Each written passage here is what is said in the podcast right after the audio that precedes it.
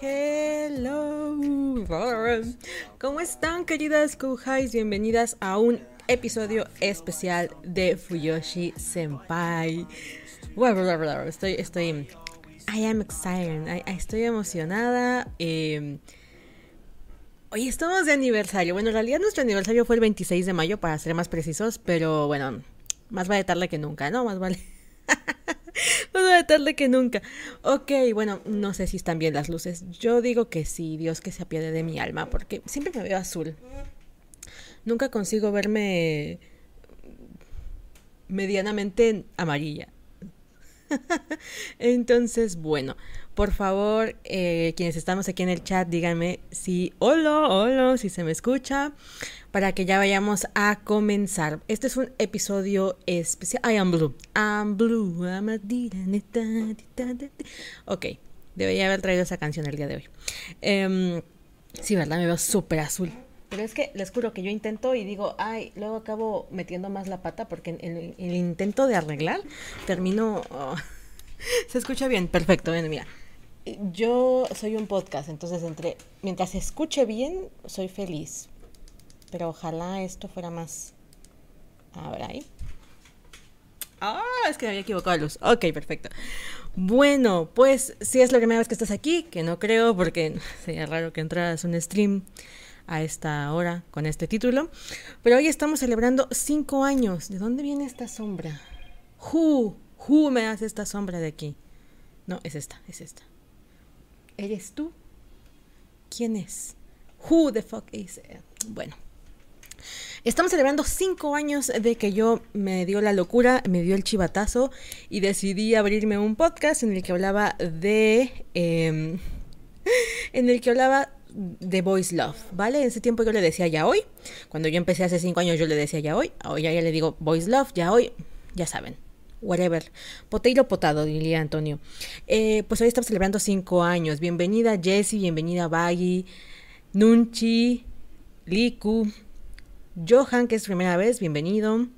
Dice Groenly, buenas, hoy creé mi cuenta en Twitch solo para esto. muchas gracias, muchas gracias. Cocoa, hola, dice Groenly, felicitaciones, mil gracias. Bueno, entonces hoy tenemos una dinámica especial. Loe, hola, hola, ¿cómo estás? Buenas noches, buenas tardes, qué bueno que, qué bueno que pudieron venir. Em, mi estado, la iglesia que tengo aquí atrás de donde vivo, también se puso como que conspiró a mi favor el día de hoy y también se puso a celebrar no sé qué fiesta parroquial. Entonces hay cohetes, van a estar escuchando cohetes durante la transmisión, también van a escuchar a mis perros porque se vuelven locos. Este va a ser un directo muy sui generis, muy de esto es lo que realmente pasa cuando estoy grabando un podcast. Eh, hay cohetes, hay perros ladrando, yo tengo que cortar. Pues hoy estamos aquí en vivo y no se puede cortar, así que esta es la cruda realidad de lo que hay detrás de intentar hacer un podcast de audio. Bueno, Así que em, si me ven que me agarra mucho el pelo es que me acabo de cortar el cabello y, todavía lo siento un poco raro. Pero ténganme paciencia, ya yo me acostumbro. Ok, ahí estamos. Miren, mi póster de, estos muchachos todo al revés. ahí está, qué bonito. Ahí está. claro, sí, sí, o sea, por eso te digo, los, dice Antonio, tú di que es porque están celebrando también. Sí, claro, o sea, la parroquia aquí me está celebrando los cinco años. Bueno, pues, ¿cuál es la dinámica de hoy? Vamos a chacharear como siempre, ya ven que a mí se me da muy bien esto de divagar. Eh, por ahí Jessica me puso el título de Diva Gabriela y se nos ha quedado, entonces voy a divagar bastante. Y por otro lado vamos a escuchar los audios que me han hecho llegar durante esta semana de felicitaciones del podcast. Voy a reaccionar a ellos por primera vez, no he escuchado ninguno, simplemente comprobé que se, que se pudiesen reproducir y no he escuchado nada. Entonces va a ser una, una, una especie de, ¿cómo se dice esto? Reacción a ciegas de los mensajes que me han llegado. Vamos a hacer una parte de preguntas y respuestas que me han dejado en Instagram sobre preguntas del podcast. Si ustedes quieren lanzar sus preguntas indiscretas, discretas, no discretas, sobre eh, cualquier cosa del programa, qué capítulo es el que más me gusta, cuál fue el que más trabajo me costó grabar, eh, de cuál ya me olvidé, de cuál me arrepiento de haber grabado. Eh, tengo una de esas preguntas por ahí. Ah, aquí las tengo. En mi libreta de tácticas para enamorar a un ángel. Entonces, bueno, si es la primera vez que me escuchas, es la primera vez que me estás viendo y dices, esta loca que traes, soy Gabriela Figueroa, la conductora de este podcast. Voy a poner esto en silencio. ¿Es en serio, señora? La bloqueé por algo, señora, la bloqueé por algo y me mandó mensaje de otro número. Yo no tengo ningún ex en la vida, pero de repente tengo compradoras de de cosas que, eh, bueno, luego les cuento esta anécdota, pero si, te bloquean es para que no los contactes. Me, acaba de mandar mensaje de otro número. De verdad. ok, ahorita platicamos de esa, de esa, de esa anécdota. Em, tengo cinco años haciendo eh, un programa de audio. Mira, dice por aquí, ni idea del podcast, pero sí compro tus libros, así que aquí ando en el chisme. Bueno, bienvenido, Johan. Eh, si es la primera vez que me estás viendo aquí.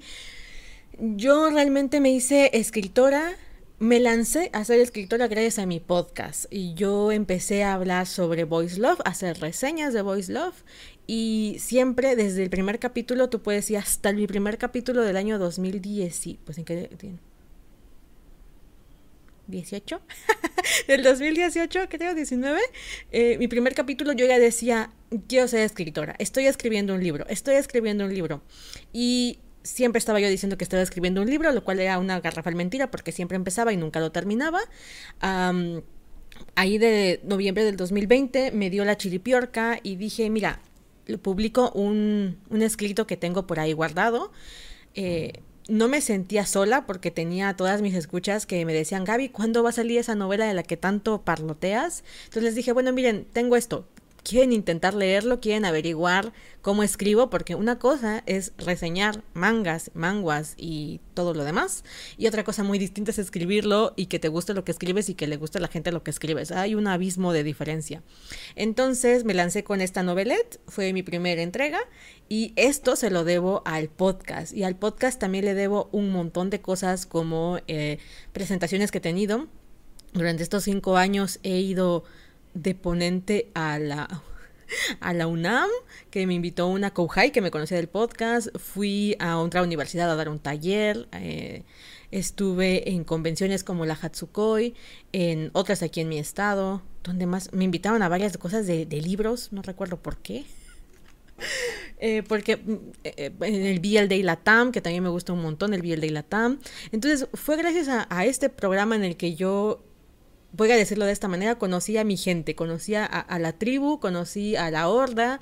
Eh, para mí es súper importante este programa y es verdad que por cuestiones de que ahora soy escritora me cuesta cada vez más trabajo mantenerlo en el tiempo, pero no quería dejar desapercibido estos cinco años y todo lo que le debo a Fuyoshi Senpai. Em, también en la pandemia, voy a decirlo, en la pandemia crecimos mucho como podcast y fue algo espectacular haber crecido ese tiempo como podcast. Por supuesto, la pandemia se fue, la pandemia pasó y todos los creadores de contenido vimos una baja en, nuestras reproducciones, que habíamos tenido alzas en, en la época de la pandemia, pero era algo normal, era algo que tenía que suceder y a mí ese periodo me sirvió para volverme escritora, así que para mí van junto con pegado, ha, ha sido una época muy, muy bonita en mi vida, también con todos sus, sus chilaques, pero también ha sido muy bonito. Al podcast nunca le, he podido reclamar nada en, este, en esta cantidad de años, nada.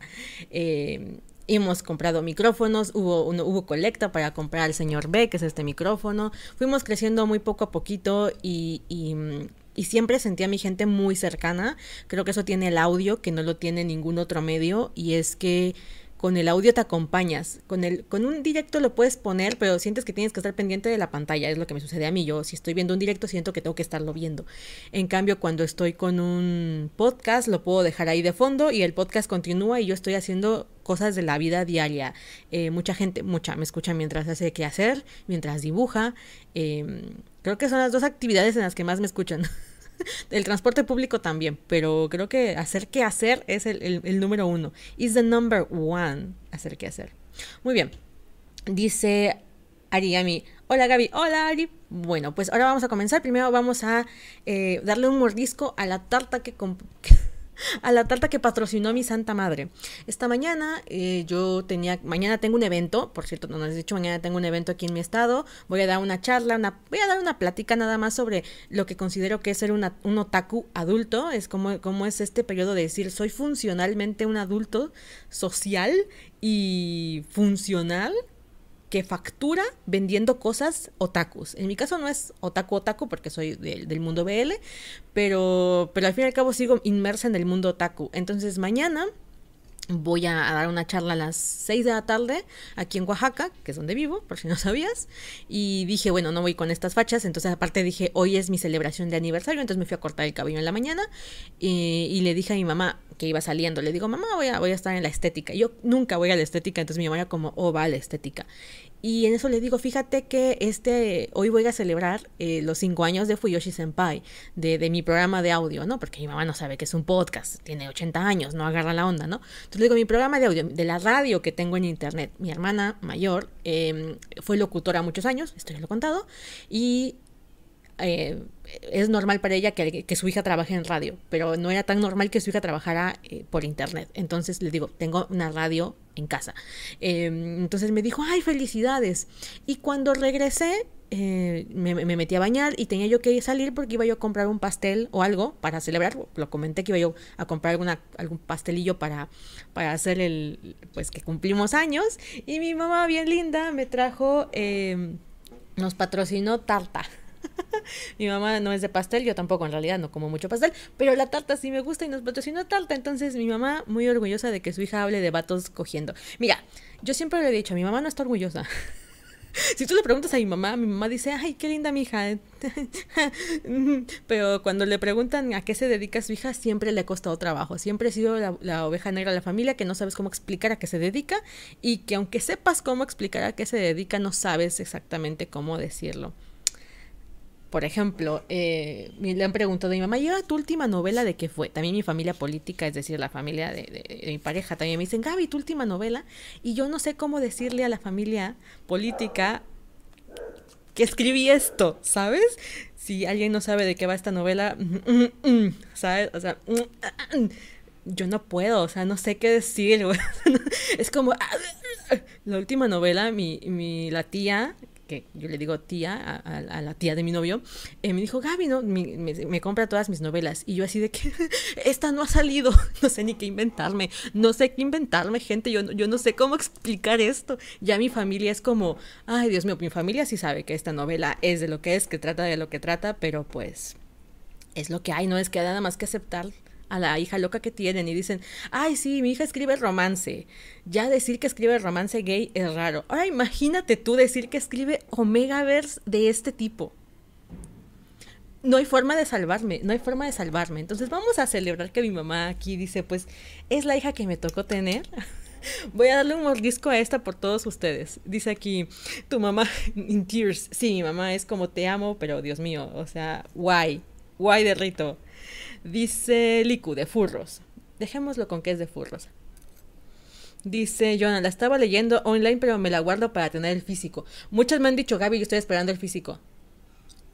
La verdad es que yo he leído esa novela como cinco veces, más, muchas más, porque pues la tengo que estar corrigiendo y siempre me pico, siempre quedo así de, güey, ¿qué va a pasar? A pesar de que yo sé qué va a pasar. ¡Ah! Me encanta. Dice Eidenal, ah, y si le dices, ¿ubicas los libros vaqueros? Pues así, pero gay. Imagínate tú, imagínate tú que le digas a mi mamá, ¿picas los libros vaqueros? Mmm, está bueno. Está bueno, está bueno.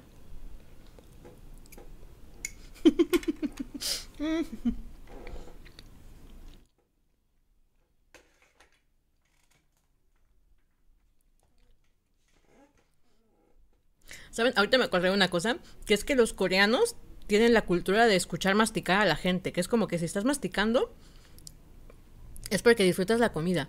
Y a mí se me hace tan desagradable escuchar a la gente masticar, entonces digo, no voy a estar masticando aquí enfrente de todos ustedes, pero me acordé que a los coreanos sí les mola eso de masticar. Bueno, le daría otra mordida, pero me da ansiedad estar ahí haciendo, deglutiendo mientras, mientras conversamos.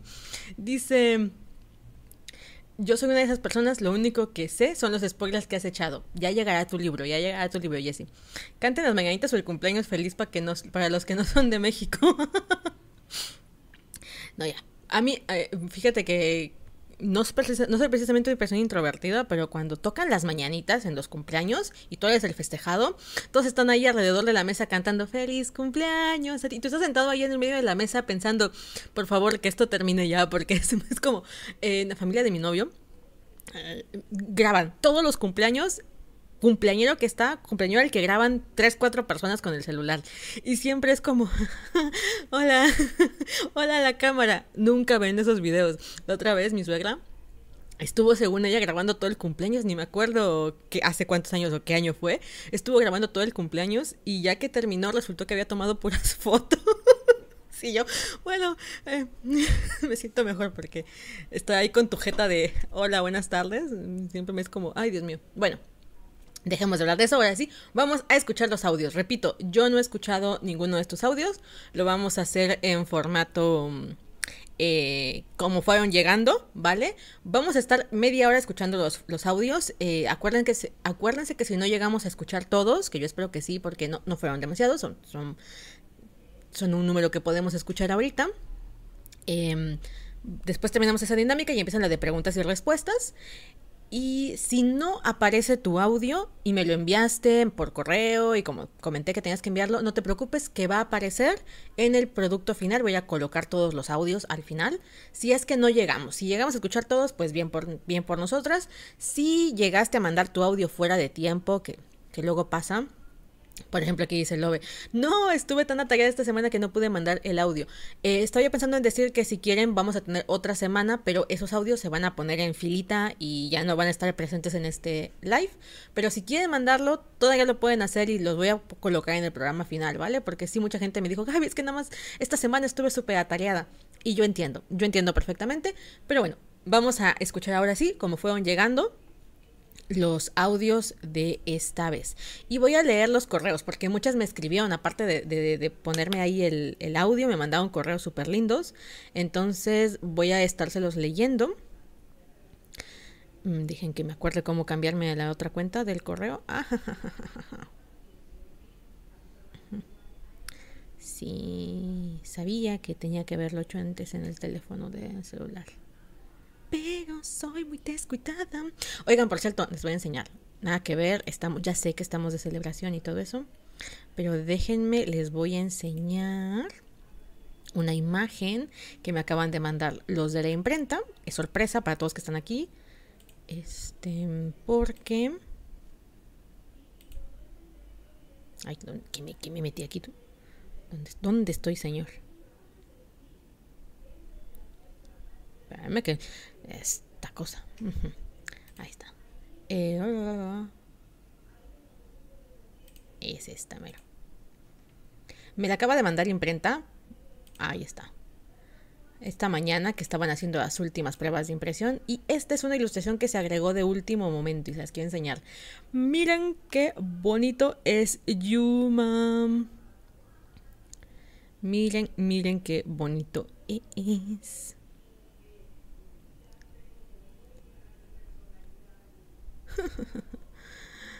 esta ilustración se mandó a hacer en el último momento porque quienes no sepan, este, ¿dónde estoy? A ver. Ay, ahí estoy. Queremos saberla. Ay, yo la, me, yo la, yo la pinches a la neta. Em, voy a explicarles así rapidísimo, rapidísimo esto. A ver, ahí, ahí, ahí, ahí está. Eh, esta novela tuvo una ilustración doble que está por aquí, por aquí, por aquí, por aquí, por aquí, por aquí. Ay, Dios mío, sala, cadula, sachicomula, bididi, Siete palabras de magia que son bididi, badidi, bididi. ¿Dónde está la ilustración? Ah, ya no la encuentro. El chiste es que es una ilustración que está en doble página y no se veía bien. Y entonces eh, entré en pánico. O sea, el día que les enseñé esto, el, directo pasado, yo entré en pánico y le mandé mensaje a la ilustradora de, esta ilustración y le dije, Pimpigui, ¿me puedes entregar algo como en tres días? O sea, si puedes, si no puedes, no pasa nada. Le digo, pero si puedes, dime. Y me dijo, sí puedo. Y entonces eh, se puso a trabajar en esta ilustración así como a, a velocidad del rayo. Me entregó así ya varios días, pero, pero lo hizo brutalmente rápido. Y, y ya, por fin la pudimos incluir. Ya hoy me mandaron la, la prueba de la, de, impresión y yo quedé súper contenta. Así que bueno, vamos a comenzar así con los audios. Quería, quería enseñarles esto. También me, una chica, un chico, creo que fue un chico. Perdón, es que yo luego no veo mensajes, pero no entiendo. Eh, creo que es un chico. De hecho, creo que está en el directo. Aiden Art. Aiden Art, aquí, aquí presente, también me mandó un fanart em, hace unos días de una escena de Yo My Killian. Se las estaré enseñando por Instagram. Todos los eh, fanarts que me han estado enviando los voy a estar enseñando por Instagram. Me encanta. La novela no ha salido porque su servidora es una papa, pero ya hay fanarts. Mm, yo los amo. Bueno, ahora sí, vamos a, vamos a empezar. El primer audio es de Valeria. Aquí está. Sí, el primer audio es de Valeria Valerie. Dejen, entro aquí. Vamos a hacer, ahora sí que reacción a ciegas porque literal no tenemos, ¿cómo se llama esto? No tenemos, no, hay, no hay video, entonces es puro audio. Qué linda, ¿verdad? Es bellísimo, es bellísimo, yo lo sé. Y bueno, afortunadamente logré que todas las ilustraciones interiores pertenecían a la misma artista. Yo pensé que no iba a poder, de hecho, les juro, yo pensé no se va a poder porque ya saben toda la que tuve con las ilustradoras, pero afortunadamente sí se pudo. Así que ahí va. Ayer, ayer me mandaba un mensaje, me llamaron los de internet aquí de mi estado y me dijeron, señorita Gabriela, mm, ya puntos porque me dijeron señorita, señorita Gabriela, este, tenemos que informarle que para nosotros es usted un cliente muy importante y hemos aumentado la velocidad de su internet. ¿Qué piensa al respecto? Y yo, pues, ¿qué voy a pensar? O sea, tú dime, es como... es como, te, estoy regalando dinero, ¿tú qué piensas? Pues gracias, ¿no? Pero la verdad es que no confío mucho en ellos. O sea, no se los dije porque dije capaz que me quitan los megas, pero yo no confío en esa gente que me dice, ya le aumenté la velocidad de tu internet. Luego no es cierto, gente. Lo, y ya ven que mi internet es bien papa. Pues, pues eso, yo, yo no confío.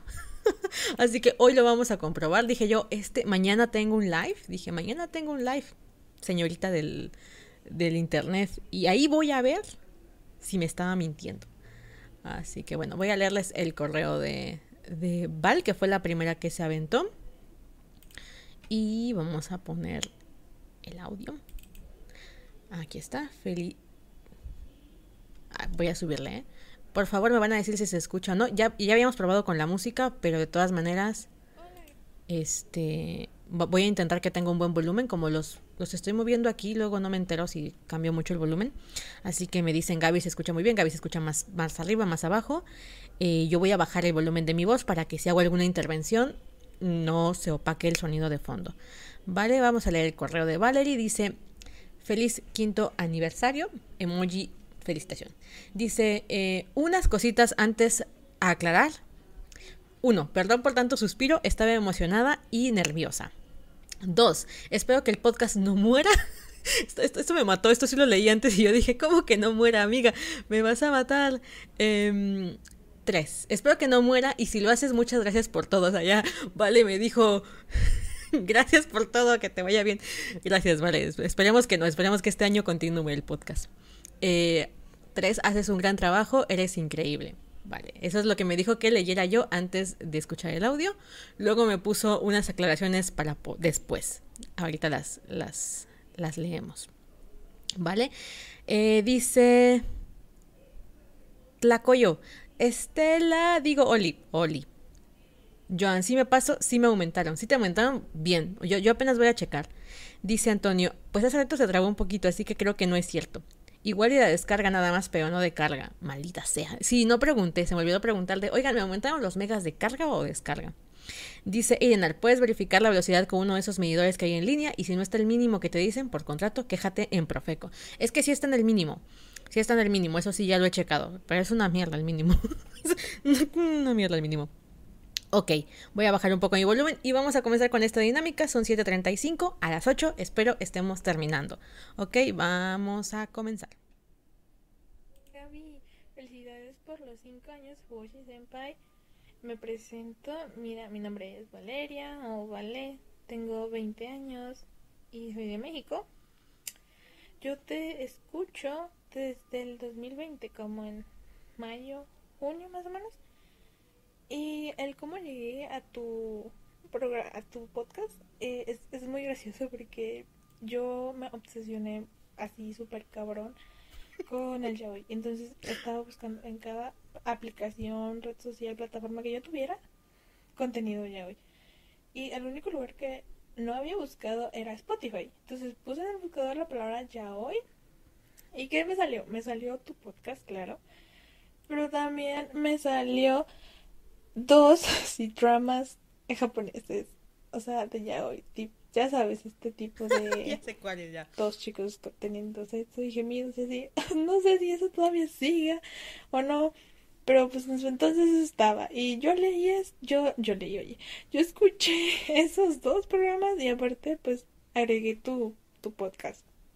Y ya cuando empecé a escuchar los capítulos y así yo juraba, súper creía que tú eras como de España, como de Madrid, de que tenías tus montón de mangas, biel en físico y así, ¿verdad? Muy chido. Soy pobre. O incluso pensé que era como de de Latino, de América del Sur. Pero ya cuando mencionas de que, que eres de México, que, que leías en tomo, fue como de, oh my god. O sea, sentí un feeling así más cercano. O sea, si por sí tú hablas como si fueras nuestra amiga, con una cercanía y con una confianza que realmente te hace sentir muy a gusto. Y saber eso fue como de tipo, no manches, nos unió la pobreza, ¿no? Nos, unió la pobreza latinoamericana. Ay, perdón, ya. Somos mucho más amigas de lo que creí.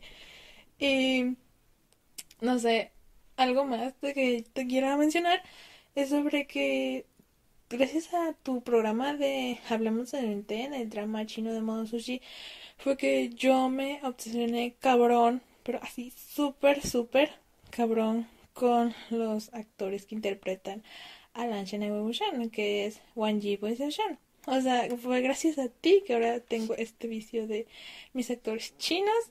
Te agradezco mucho. Y otra, no sé, anécdota chistosa es de que cuando escuché el episodio de Blood Bank, o sea, ese, ese mismo noche no dormí nadita, pero nadita, o sea, me dormí como a las 7 de la mañana por estar leyendo esa historia y ni siquiera la terminé de leer, o sea, como a las pocas horas que desperté, me seguí leyendo, faltan como unos 2, 3, 5 capítulos, no sé. Pero eso fue todo y además también me eché las 3 horas de Leonge sin saber quién era el Leonge no, no sé cómo se menciona, pero no es ese chip que a ti te gusta de, de los estos de K-pop.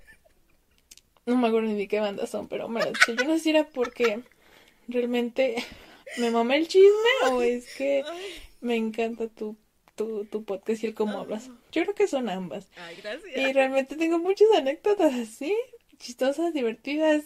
O sea, también te sigo en, te sigo en Patreon y y todo. O sea, yo te amo, me encantas, espero que el, el podcast siga. O sea, ya me voy, se va a acabar el tiempo.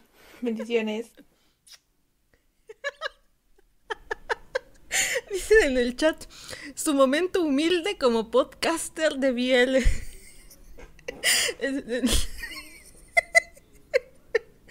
Dice, qué linda, sí, bien la vale. Dice, es la equivalente a un dealer de yaoi. Eh, Ay, Dios mío, si me pasé de lanza. A ver. Este. Primero. pausemos, a ver. Híjole, de modo sushi, creo que sí obsesiona a mucha gente. Usualmente la gente me conoce porque ve un anime, ve un manga y viene conmigo después de ver el manga, no, no antes, usualmente. Entonces sí me, mata que haya gente que conoció por mi modo sushi o se obsesionó con la pareja de, de los actores. O que escuchase tres horas y media de un podcast de hablando de gente random que no conoces. No, sí, buenísimo. Claro, cuando yo empecé con el podcast, yo tenía un consumo totalmente latinoamericano. totalmente latinoamericano, es verdad, es verdad.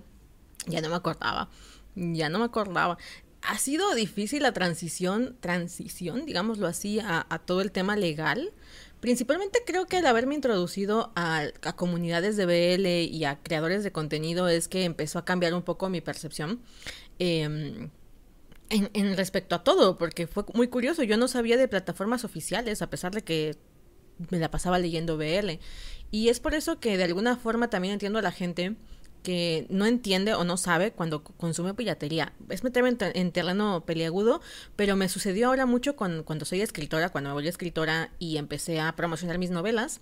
Mucha gente se me acercaba y me preguntaba así directamente, Gaby, ¿no tienes el PDF gratuito?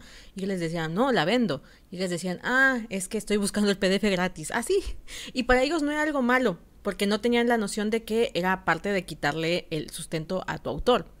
Voy a poner un ejemplo. Yo para Esclavo del Deseo estoy viendo que tardé dos años en escribirla. O sea, estuve escribiendo todo un año, un año y cacho, y de aquí, de, que yo empecé a escribirla a que salió publicada, fueron dos años. Entonces digo, madre mía, imagínate, tu trabajo de dos años y después no cobras, ¿qué haces? ¿Sabes? Así es como un poco... Mm, extremo, ¿sí? Sí te quedas un poco sacado de onda. Y claro, cuando tú eres consumidor y un consumidor mm, sin, esta, sin este sumergimiento, vamos a llamarlo así, con todo lo demás, claro que te queda raro que te cobren. Em, pero es todo, es todo un, un, un, un, drama. Y, por ejemplo, una chica hace unos meses, muy pocos meses, me estoy, me unas semanas, que me escribió al Telegram y me dijo, ¿dónde puedo leer Esclavo del Deseo gratis? Y yo le decía, es que se pago. Y ella me decía, es que no puedo pagar. Y yo le decía, pero bueno, es que, ¿qué te, qué te puedo decir, no? Aparte, me mató. Esto, esto, esto da para otro programa, pero es que me dice, este, es que soy, tengo 12 años, creo que me dijo, tengo, no me acuerdo qué edad tenía, pero era menor de edad, y pues no le puedo pedir a mis papás que me compren esta novela. Y yo dije, pues con justa razón, o sea, no deberías estar leyendo esa novela. o sea, yo le puse ahí una marca de mayores de 21 años y ustedes se la pasan por el forro, ¿saben? es como, pero es que ahí está la... Le decía yo, mira, tengo, tengo a Aidan y Liam, yo bien linda intentando ahí convencerla, ¿no? Así de que le digo, pero mira, mira, mira, le digo... Estoy así como, como en este proceso de, de conversión. Yo, pero mira, tengo estos dos en, en Wattpad gratuitos. ¿No los quieres? Están gratuitos, están en Wattpad.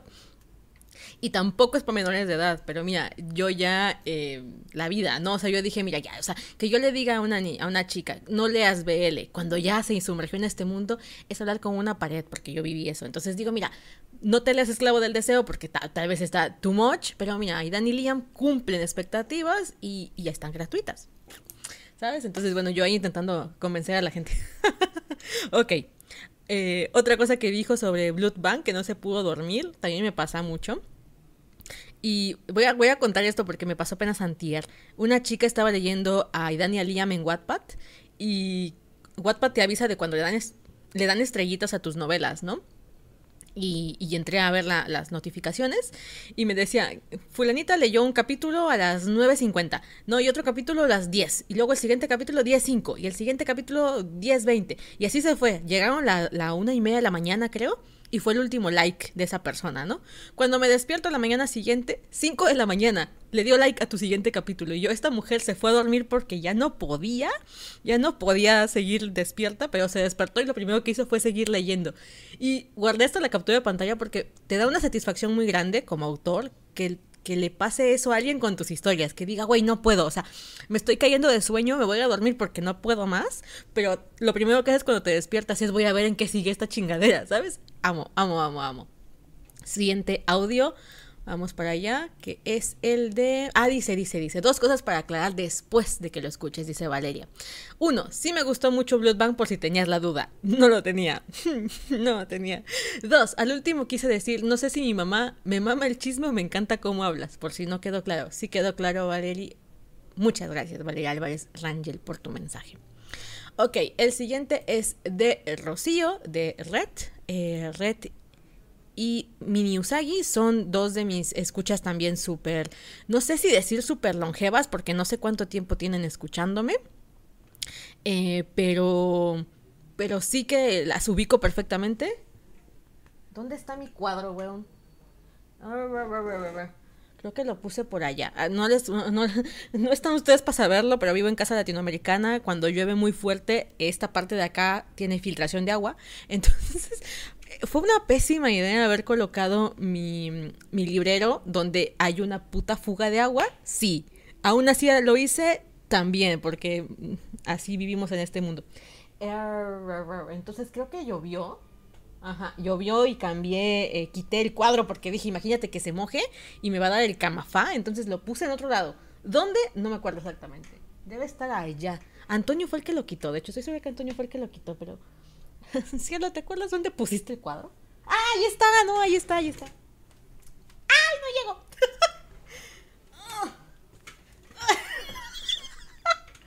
yo puedo, yo puedo. No quería enseñar que estoy en pijama. Pero bueno, así es la vida. Así es la vida. Este, ella, eh, bueno, les explico. Mini Usagi y Red son novias. Tienen, no sé cuánto tiempo tienen juntas. Tampoco me meto tanto. Pero ellas me hicieron, me hicieron este cuadro. Nos conocimos en la Hatsukoi. Y son los mismos chicos del inicio de este directo. Entonces, muchas gracias a ellas. Siempre les voy a agradecer el cuadrito. Me gusta muchísimo. Y bueno, así vamos a escuchar su audio. Entonces, me dio también mucho gusto recibir su, su audio. Dice. Arriba de los libritos. Es verdad, Antonio. Gracias. Lo vi después. Hola, acabo de llegar. Hola, Ivana. Cocoa dice, yo digo que, que haga una entrevista con tu nuevo libro. dice Tlacoyo, el bel es como el betún, algunos son salados, otros demasiado dulces, otros insípidos, y luego están las abominaciones de la naturaleza perseguidos por la sociedad y todas las religiones habidas y por haber.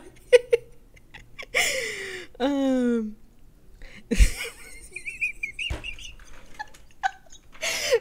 Dice Jessica, elegante de la cintura para arriba, sí, mira, o sea. Y dice Antonio, en reunión de home office. Sí, gente. Y luego es que mi pijama es de gatitos, o sea, mi pijama es de gatitos. Entonces, ¡ay! Me dio un calambre. No, aparte les cuento, hace tres días, el martes, terminé en el fisioterapeuta. Bueno, es que ya voy a empezar con las anécdotas, pero es que el martes acabé en el fisioterapeuta porque me hice una contractura. De tanto tiempo que paso sentada en la computadora, me hice una puta contractura. Entonces, eh, ahorita tengo que disminuir un poco mis horas en, sentada porque tengo todavía la, lesión. dice la terapeuta, dice la fisioterapeuta cuando llego, pero ¿cómo te hiciste esta, esta lesión? Y yo tuve que explicar cómo me hice esta lesión y ella se queda viendo y me dice, eres la primer clienta que tengo que se hace una lesión sentada. yo, güey. O sea, me sentí muy bien porque dije, güey, soy única y detergente. Y por otro lado dije, güey, te hiciste una lesión sentada. ¿Sabes? O sea, ese nivel de compromiso no lo tiene ni Obama. Estoy bien. Estoy bien, estoy bien. Ok, vamos a seguir. O sea, vamos por el siguiente audio. Yo diciendo, nos va a dar tiempo escuchar muchos audios. No, pues ¿cómo voy? Mm. Bueno, vamos con el siguiente audio. Onta. Onta, bebé. Creo que este se va a escuchar más alto, porque creo que el de. El de, el, el de Valeria estaba muy bajito. Vamos a subirle un poco. Bajarle. Ok, ahí va.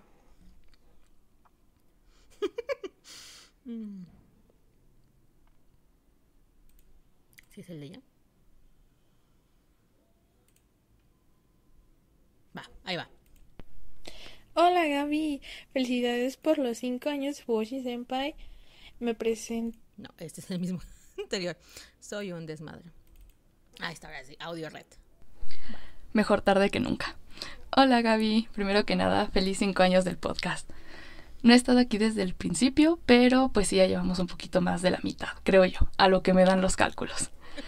bueno, me presento, soy Red, tengo 24 años, soy del Estado de México y pues ya me ubicas bastante, ya sea por Discord, por esta vez que pudiste venir a la Hatsukoi y todo este rollo, ¿no? Llevo días, días, que por eso es que hasta hoy pude enviarte el audio, tratando de hacer memoria, de averiguar cómo fue que empecé a escucharte, pero no me acuerdo. No me acuerdo cuál fue en sí el primer episodio que escuché o dónde me enteré que estabas haciendo podcast, porque no recuerdo que me haya salido en Spotify. Siento que te Em, te ubiqué de otro lado, pero no me acuerdo de dónde. Entonces, bueno, haciendo un poco de cuentas de más o menos en qué temporada fue que empecé a escucharte, creo que el primer episodio que escuché fue El yaoi afectó mi forma de entender el amor. Y realmente, junto con ese episodio, el otro que sería de mis favoritos es Infancia más 18, La herida que no sana.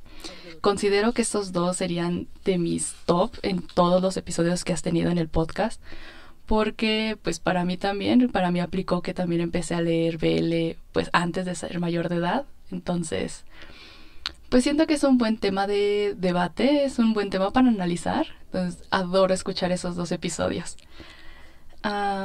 haciendo cuentas también, te sigo justo un poquito antes cuando empezaste a publicar porque recuerdo cuando estaba la promoción de la novelette. La novelette no alcancé a comprarla en físico en ese momento, realmente la llegué a comprar, tengo la fecha de la compra que fue el 3 de diciembre del 2020, que la compré en digital. Y me gustó muchísimo, pero apenas estaba entendiendo qué pasaba. O sea, creo que ya estaba en ese entonces en el Discord pero pues no sabía qué comentar o cómo comentar o qué, qué hacer. Entonces, bueno, se quedó ahí para mí nada más en introspección, pero espero ya poderla conseguir también en físico en algún momento. Mm, ¿Qué más? Bueno, ah, por ejemplo, para mí, pues cuando me acompañas, cuando escucho más los episodios del podcast, es cuando tengo algún espacio entre clases entre mi trabajo en sí. Entonces aprovecho para distraerme un poquito, para hacer algunas otras cosas que tengo que checar material, que tengo que buscar el otro. Pues la verdad, me he divertido muchísimo con muchos de los episodios. Os he soltado unas risas que no tienes ni idea. En otras, pues analizando tal cosa, criticando algunas otras. Alguna anécdota, por ejemplo, de las que más me puedo acordar del podcast es que con las recomendaciones que has dado, pues me he dado oportunidad de leer algunas otras obras que por mi cuenta no habría empezado a leer. O sea, en esencia no es que sean como que mi top o mi gusto o de mis gustos en sí. Un ejemplo sería, me estaba acordando mucho de Warehouse, que para mí no es algo que leería por mi cuenta, o sea, no, no es una temática, o sea, no, no es un género que me guste en sí pero en un podcast donde lo mencionaste fue así, ¿sabes qué? Lo voy a checar, voy a ver qué tal, porque el final necesitaba experimentar ese final por mi cuenta y criticarlo por mi cuenta, porque hasta la fecha es un final que no puedo creerlo, o sea, no... Sí lo consideraría de los peores finales que he leído en algún manhwa o un manga. Entonces, ha estado muy curioso. En verdad he podido aprovechar, he podido leer muchas otras historias que yo no creía que podría haber leído por mi cuenta.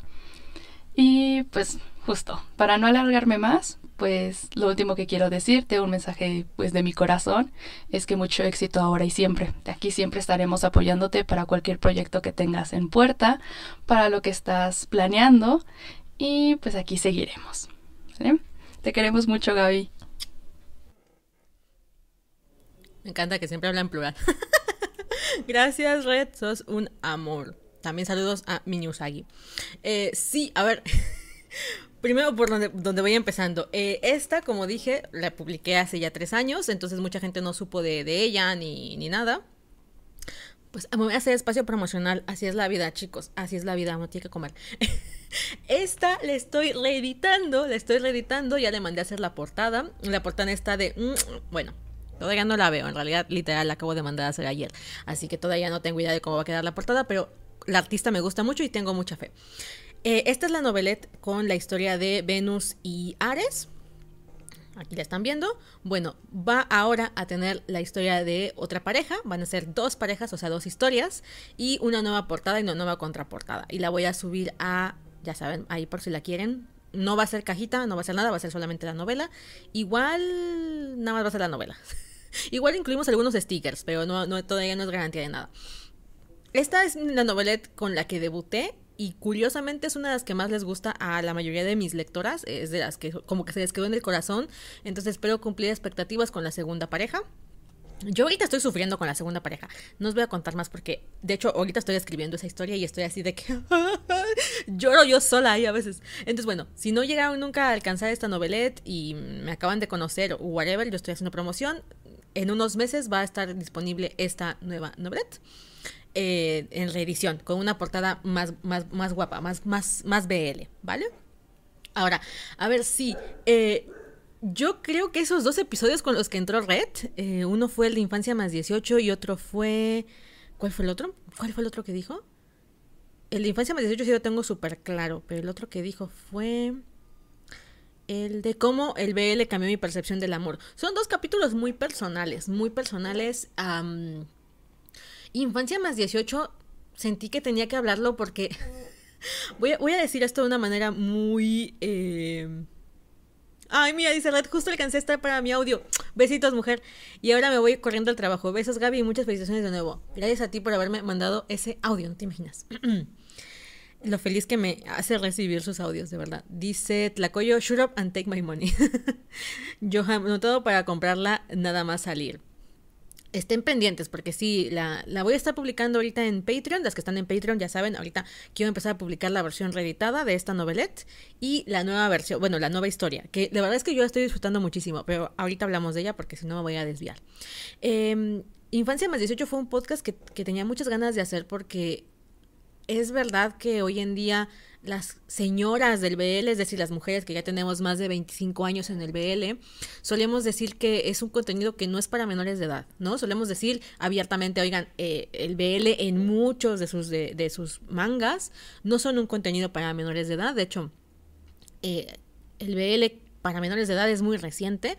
Eh, lo que tenemos como romances gay juveniles también son muy recientes. Y cuando yo entré y cuando muchos entramos al BL, eh, todo lo que había era súper puerco. Todo lo que había súper puerco o demasiado erótico o demasiado políticamente incorrecto, ¿vale? Yo llegué al BL, ya lo he contado mil veces, por temas, em, por, por los BLs que estaban de moda que tenían ciertas acepciones como la diferencia abisal de edad o el tema de la, del, incesto, ¿vale? O sea, había relaciones ahí demasiada mm, demasiada este vale o sea yo Kiss Papa in the Dark eh, cómo se llama la otra Love um, ay se me olvidó el nombre la de los hermanos, ay, se me acaba de olvidar el nombre.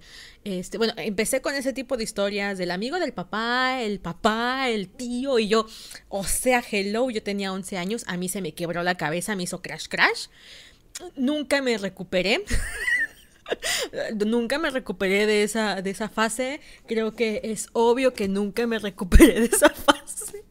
Han pasado 18 años y, todavía estoy mal de la cabeza, eso no se quita. Entonces, claro, tú como adulto, como mayor, dices, super lovers, gracias, Johan, Johanna, Johan, Johan, Johan Bach. Este, no te recuperas, ¿no? Y dices, bueno, claro, pero, ves hacia atrás y dices, madre mía, igual y no fue una muy buena edad para entrar. El problema es, entré, ¿sabes? O sea, el problema es que ya estoy aquí, ya llegué, ya, ya me asenté, ahora qué hago. No es como que digas, no debía hacerlo. Y bueno, ¿y cómo echas el tiempo? No puedes desvivirte algo, ¿no? No puedes desvivir algo que ya viviste. Entonces yo decía, bueno, ¿qué pasa cuando tienes este, este consumo tan, tan frecuente? Y había una cosa que también intenté hacer en ese episodio, era no satanizar por un lado el BL, porque al fin y al cabo el material erótico y el material que no es adecuado para una edad de maduración sexual está por todos lados. O sea, yo, lo contaba a mí, realmente mi primer contacto, y siempre lo voy a decir, fue una novela mexicana que pasaba a las 9 de la noche en TV Azteca, que era Cuando seas mía. Y es una sesión de sexo en la cocina. Creo que era una cocina, no me acuerdo bien. Em, y yo estaba sin supervisión adulta porque eran las 9 de la noche, estás en tu casa, estás viendo televisión y pues te, em, te meten en esa escena. Y no es necesario que sea explícita, es decir, que haya pitos voladores por todos lados para que tu cerebro tenga la, el despertar ahí de neuronas que se activan cuando tienes eh, excitación. Entonces, claro, yo decía, a ver, sí, o sea, el BL está no es un contenido para, para, niños, pero evidentemente tampoco lo son las novelas de las nueve. Y aquí es donde entraba pues la, la intervención de los padres y de decir, oye, esa hora no deberías estar viendo televisión. Pero bueno, es lo que hay, es lo que pasa. ¿Qué se hace con esto? Y yo les contaba ahí como qué hice yo con esa información. En la otra, que era la del amor, cambió mi percepción del BL, creo que ese tema ahora, en este momento de mi vida, ya lo tengo con diferentes matices Creo que voy a volver a hacer una reedición de ese episodio. Eh, de hecho, tengo mucha intención de hablar de un episodio que se llame Las Fuyoshi sabemos separar ficción de realidad o realidad de ficción. Porque si bien yo siempre he abogado que sí, cada día tengo como más... Eh, como otro tipo de, de postura no precisamente la de satanizar ni nada, porque yo consumo y escribo, pero sí la de decir, vale, tampoco es tan light como me hubiese gustado que fuese. Entonces voy a abordar un poco el tema por ahí de la ficción y la realidad, obviamente desde mi perspectiva y desde mis parámetros.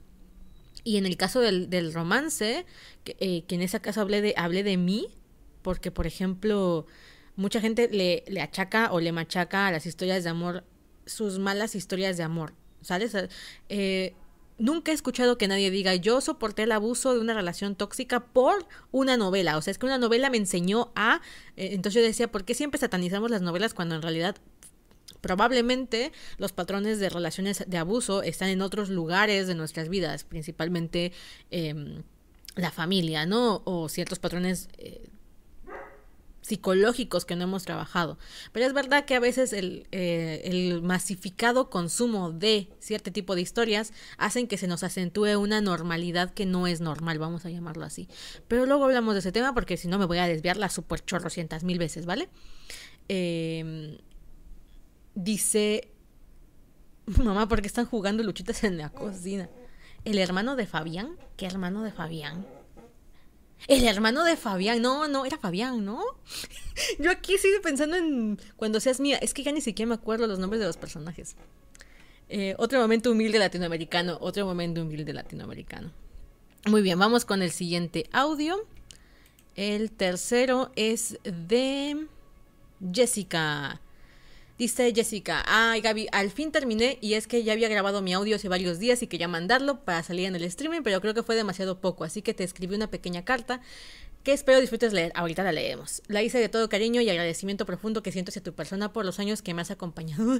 yo, yo lloro, ¿eh? Yo lloro. Muy bien, vamos con el audio de Jessie y después leemos eh, la carta, ¿vale? O no sé si primero leamos la carta y luego... Vamos a hacerlo así. Primero el audio y luego la carta, ¿vale? Subo el volumen. Hola Gaby. Mm, primero que nada, muchas felicidades por el quinto aniversario de Fujoshi Senpai. Eh, que se dice fácil, pero estamos hablando de cinco años de sentarte y ponerte a grabar, editar, cortar, corregir y todo para que las personas que te escuchamos podamos tener nuestras horas de entretenimiento, las cuales yo creo que va a ser muy difícil retribuir. Así que espero que este audio sea de tu agrado. Bueno, yo llegué al podcast a principios, no, espera, a mediados de 2019 porque estaba buscando música de moda en Spotify, la cual no había. Sin embargo, en los recomendados de podcast me salió el episodio de que grabaste de Untamed y pues para entonces yo no llevaba mucho consumiendo Biel y saber que había gente hablando de monos gays que se dan y no consejos me emocionó mucho. Y bueno, el resto es historia. Te empecé a seguir y me hice tu fan. Y también en gran medida me quedé porque tú tiras spoilers y no te importa nada y a mí me encabrona que no me den spoilers porque si no, pues a veces no, no veo series, no me convencen demasiado sin spoilers. Y bueno, eh, en fin, eh, es difícil escoger un episodio que diga es mi favorito porque la verdad es que cada uno de ellos han significado en menor o en mayor medida pasar un rato súper agradable, pero puedo mencionar evidentemente de un timer, porque con ese te conocí, y Modao Sushi es uno de mis biel favoritos hasta la fecha. Em, también me encanta el episodio de Tony One, aunque ese no es de Spotify, pero también estaba conociéndolas, no tenía mucho tiempo escuchándolas y yo estaba igual bien hypeada con ellas. Y pues yo no soy mucho de K-pop y conozco bien poquitos grupos, pero Tony One es mi favorito. Y gracias a tu episodio yo entendí mucho de lo que significan ellas, no solo como un grupo más en el K-pop. Otros mmm, podría ser eh, el de cómo ser otaku y Naruto me cambiaron la vida. Y el de salir del closet como Fugoshi.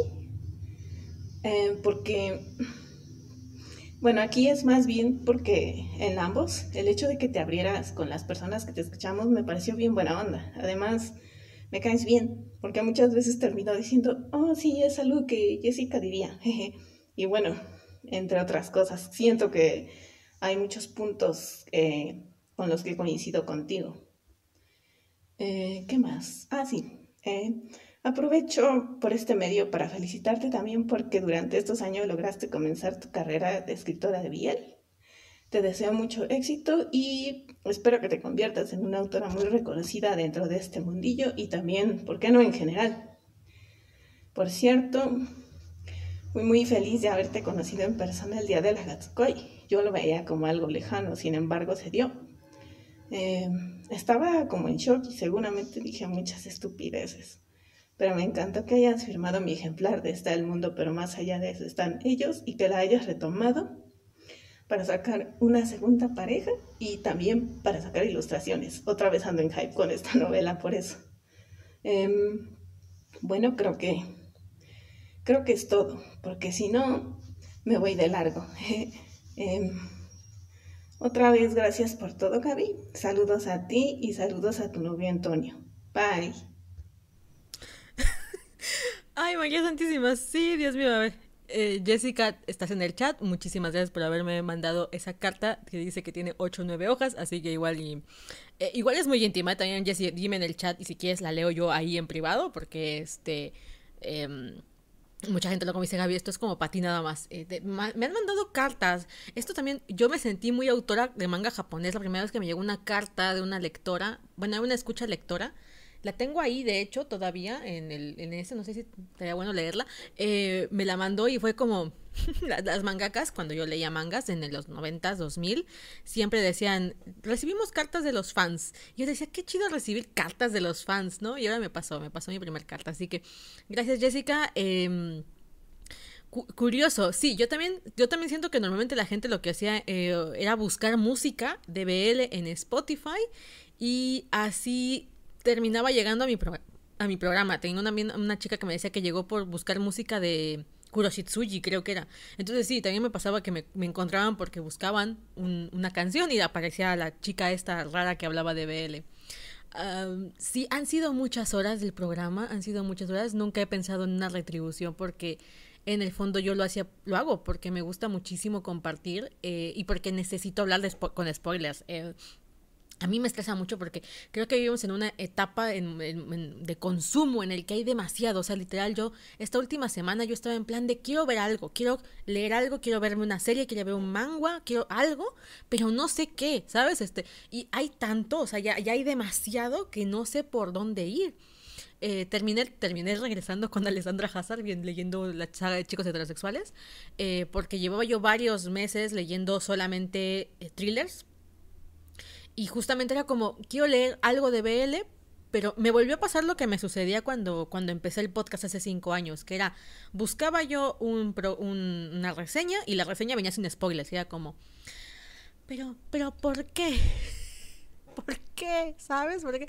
¿Por qué no me dices qué pasa? Porque em, me estresa mucho, me estresan mucho algunas cosas. Ayer, ayer, voy a desviarme. Diva Gabriela entrando en modo on. Ayer vi una imagen en un grupo de Facebook, en un, no sé, en un meme, que hablaba sobre Orange Days. Orange Days es un manga del 2000 y algo que tenía viajes en el tiempo y trataba sobre cinco amigos que mandaban cartas a sus yo del pasado para intentar evitar la muerte de uno de ellos, eh, que se había hecho la automorición. Y era también una historia de romance, porque la chica, se, una de las chicas, estaba, se, iba a enamorar poco a poco de este chico que se hacía la, la automorición.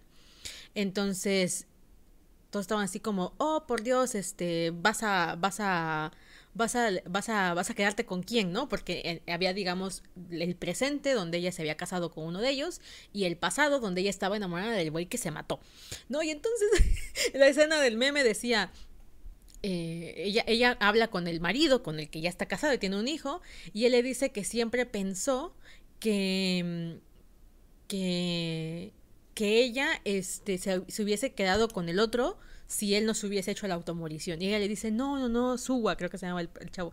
No, Suwa, yo me hubiese enamorado de ti de todas maneras, porque fui muy feliz cuando te confesaste. y luego se ve que en la, en la línea temporal en la que se queda vivo el otro tipo, se queda con él. Y entonces todos decían así de que, pues muy convencida no estabas. Y yo estaba pensando dos cosas. Por un lado dije, pinche serie, me acuerdo que me enojó mucho el final, me acuerdo que sí me quedé como con un poco como con los viajes en el tiempo tienen esto y después hablamos de viajes en el tiempo porque el manga me gustó muchísimo. El final también al fin y al cabo o sea fue como estuvo bien pero al mismo tiempo fue como me caes gordo sabes me, caes gordo Renji Days. Y, y dije si alguien me hubiese spoileado este final igual y yo no me pasaba tanto tiempo viendo este manga porque sabía cómo iba a acabar. Y cada vez más lo veo a veces más necesario porque hay demasiado. Y de pronto tú puedes encontrar una historia que te guste muchísimo, pero no llegaste a ella porque te detuviste en 5 o 6 que no te gustaron o que el final no te convenció.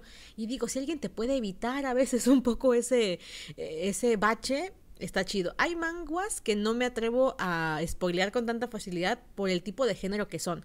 Por ejemplo, lo comentaba Red hace el, el audio pasado que hablaba sobre The Warehouse el final de Warehouse me estresa demasiado, pero eh, es un final de tipo thriller, ¿sabes? Entonces el, final sí te puede joder mucho la historia. Entonces siempre, con eso sí voy con proceda con precaución, pero en general suelto mucho spoiler. Y sé que no a todo el mundo le gusta, yo lo entiendo perfectamente, pero para los que sí nos gusta, eh, había muy poco contenido que te spoileara. Ok, ¿qué otra cosa me dijo que de aquí iba? Dice Jessica que podemos leer un poco nada más para que veamos de qué va. Vale, la carta tiene hasta diseñito, ¿eh? No, no lo voy a enseñar porque tendría que compartir pantalla y luego se me hace bolas la vida. A ver, esperen. Sí, le puso a Toria Loki, qué bonita. Si son, mm, no son este lectores, digo, asiduos del podcast, creo que les debo de contar que soy muy, muy fan de Tori Loki como parejita, porque aquí no tenemos miedo al éxito. Eh, gracias. siempre que mis kouhagis me regalan cositas, me regalan cosas de mis parejas preferidas. en la Hatsukoi me regalaron un montón de cosas de Orflax Mean Dead, de Asila Feli Crowley, de Tori Loki, también me llegaron a regalar cosas, de Banana Fish. Creo que Jessie me regalaste una libreta de Banana Fish. Ahí la tengo, ahí la tengo. Vale, vamos a hablar de la primera página de la, de la felicitación. Dice Gaby, primero quiero felicitarte por los cinco años de Fuyoshi Senpai. No cumplo con los cinco como escucha, sino más bien cuatro. Pues oye, son un montón. Creo que los cumplo finales de julio. Fue lo más maravilloso que me pudo pasar siendo Fuyoshi. gracias. Muchas gracias por ser una chica tan entusiasta y apasionada con lo que haces. Confieso que muchas veces escuchando tu podcast me contagiabas con tu vibra tan enérgica. Me has acompañado todo este tiempo en incontables lugares. Te escucho sin importar dónde esté o qué esté haciendo. En el trabajo, en el camino a casa, en la escuela, mientras hago mis es de señora o simplemente cuando ya estoy en mi, en mi camita descansando tomando mi café con pan. Viva el café con pan, yo también. Soy sopeadora profesional. Ni tan profesional porque luego se me va el pan en el café. Bueno, como dije, cuando te conocí yo llevaba poco tiempo consumiendo homosensuales sexys y de verdad fue una suerte encontrarte. Por lo general cuando empiezo a conocer algo no suelo buscar creadores de contenido de ese algo en cuestión, sino que luego después de que ya tengo una percepción propia y no me toman por sorpresa. Pero esta vez creo que estuvo bien porque me arrimé a un sector del fandom en donde me sentí comprendida. Ya había revisado algunos grupos, pero era raro, te entiendo. La mayoría eran puras chavitas y llegué a pensar que me estaba metiendo en algo en donde yo era una rareza y que el producto era dirigido a adolescentes, pero no le encontraba sentido. Ay, ay, ay, me introdujo una imagen de Sir Crowley. Está bien bonita esta ilustración. Perdón, me desvío. ¿Dónde voy? Dice, eh, pero no le encontraba sentido, pues la mayoría del BL, al menos el que yo consumía en ese entonces, era japonés. Estaba lleno de porno, porno y más porno. Y por lo que decidí alejarme al no encajar. Gracias a ti conocí a Enfi, que por cierto tenemos saludos de Enfi ahorita, y a Lili me integré al grupo de señoras. Cuando empecé tenía 28, ahora tengo 32. Me sentí realmente cobijada pues no vi toxicidad ni peleas absurdas como en otros lados, sino espacios en donde se hablaba de las historias más como un pasatiempo agradable, considerando claro lo serio que puede tomarse de sacarles jugo, analizarlas y fangirlear con madurez. O no necesariamente, pero se entiende, se entiende la perfección. Me voy a picar, me voy a picar y vamos a acabar leyéndola toda, ¿eh? Ay, se le puso una shift de la que Gaby es fan en cada página para que se den una idea. Ahora tengo ahora, quiero saber qué otras ships hay en la, esta. Estoy bien, estoy bien. No estoy bien. Ah, a ver. Voy, voy, a acabar esto. vamos a ver la tercera página. Yo quiero ver qué, qué pareja hay. Dice, me quedé porque me gusta mucho cómo desganas las historias y aunque no parezca, las divagaciones le dan un toque, porque todo suena espontáneo y eso hace que se sienta familiar escucharte. Aunque los episodios a veces lleguen a las dos horas y media o hasta tres, no se sienten para nada, porque tienes un don para no aburrir. Si las personas dicen que te, te intenseas mucho, pues déjame decirte que eso es lo que más me gusta de ti. Y espero que nunca dejes de hacerlo porque eso es lo que te hace ser tú misma y si justo eres súper transparente, dices lo que piensas y muchas veces termino diciendo sí a muchas cosas de las que hablas, de cómo ves tal o cual cosa. Y por esa razón puse los episodios de Storytime, son de los que más me gustan, pues ahí es donde deja salir mucho de ti, lo que agradezco enormemente, que tengas la confianza de contar cosas que, ay, es John Locke, en la tercera parejita es el John Locke. Sí, sí soy, sí soy esas tres así, o sea, no, ya me voy a desviar.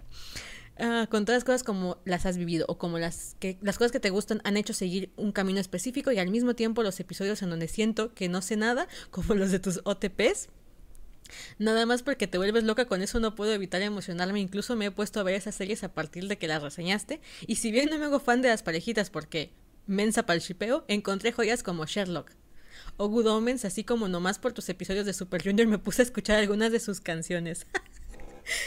sí, sí soy. Voy a seguir leyendo allá en privado porque me estoy emocionando. Muchas gracias, Jessie. Está bien bonita tu carta y, y mm, debo decir que eh, esto de la intenseada era algo que me sucedía cuando inicié el podcast. Creo que gracias al podcast dejé de preocuparme tanto por la intensidad porque cuando yo era más adolescente, y no es cierto, no es cierto, toda mi vida, toda mi vida ha sido así, em, cuando tengo un tema que me gusta mucho, cuando tengo algo que me apasiona demasiado, soy muy, muy intensa, eh, me, me entrego mucho al tema, ¿vale? Sea lo que sea, desde ideologías políticos, religiosas, etcétera, que han permeado mi vida en otros momentos, a todo, a todo, ¿vale? Entonces con el BL yo no sabía dónde descargar esta...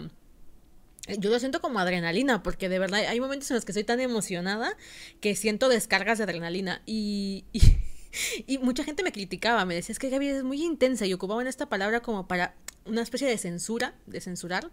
Eh, y, y, yo me sentía muy avergonzada, creo que esa es la palabra, como decir, che, igual estoy siendo demasiado para algo que no es para tanto pero yo lo sentí así, lo viví así y, fue un gusto encontrarme con otras personas que también lo vivían así. Yo creo que, de esto tengo que decir, yo creo que el fandom Voice Love, o sea, las Fuyoshis en general o las que les gusta el BL, em, somos muy intensas y eso me gusta mucho de esta de este de este ambiente sabes porque las, las lecturas del romance del romance hetero vamos a llamarlo así las, las del romance MF male female male female em, se pueden poner intensas con ciertos temas. Por ejemplo en los webtoons en los que sí dicen, ay, es que fulanita me cae mal, o qué va a pasar, o sí se, sí se intensean en algunas zonas, por ejemplo, me tocó el fandom de mm, la emperatriz divorciada, que se la pasaban echándole madres a la antagonista de la historia y se ponían muy intensos los fandoms, pero no es el tipo de intensidad de las Fuyoshis. O sea, yo no, nunca he visto una, una chica Um, fanática de una pareja hetero decir, güey, es que en ese momento cuando se metió en el pito, no, o sea, es que yo flipeo, yo, yo nunca las he escuchado, igual existen, pero yo solamente lo he escuchado de Fuyoshis que dicen, güey, la parte en la que Jin se metió a, a, a, Bichen, yo dije, ¿tú con quién puedes tener una conversación así? Dime tú con quién fuera de los fandoms de BL puedes tener una conversación así, no se puede, gente, no se puede, o sea, el grado de intensidad de las Fuyoshis en general, yo siento que es como solamente las Fuyoshi, ¿sabes? Em, igual sí, la pareja chico-chica se dan un beso y dices, qué bonito, pero los vatos estos pasan de follar 34 capítulos a decirse te amo y yo estoy llorando. Vale, yo no estoy en plan de, ay, qué bueno. No, no, no, yo estoy in tears. 3 de la mañana gritando así de que, güey, ¿sabes? O sea, yo no he visto esa intensidad en otro lado y siempre se la voy a valorar al BL y a las Fuyoshis.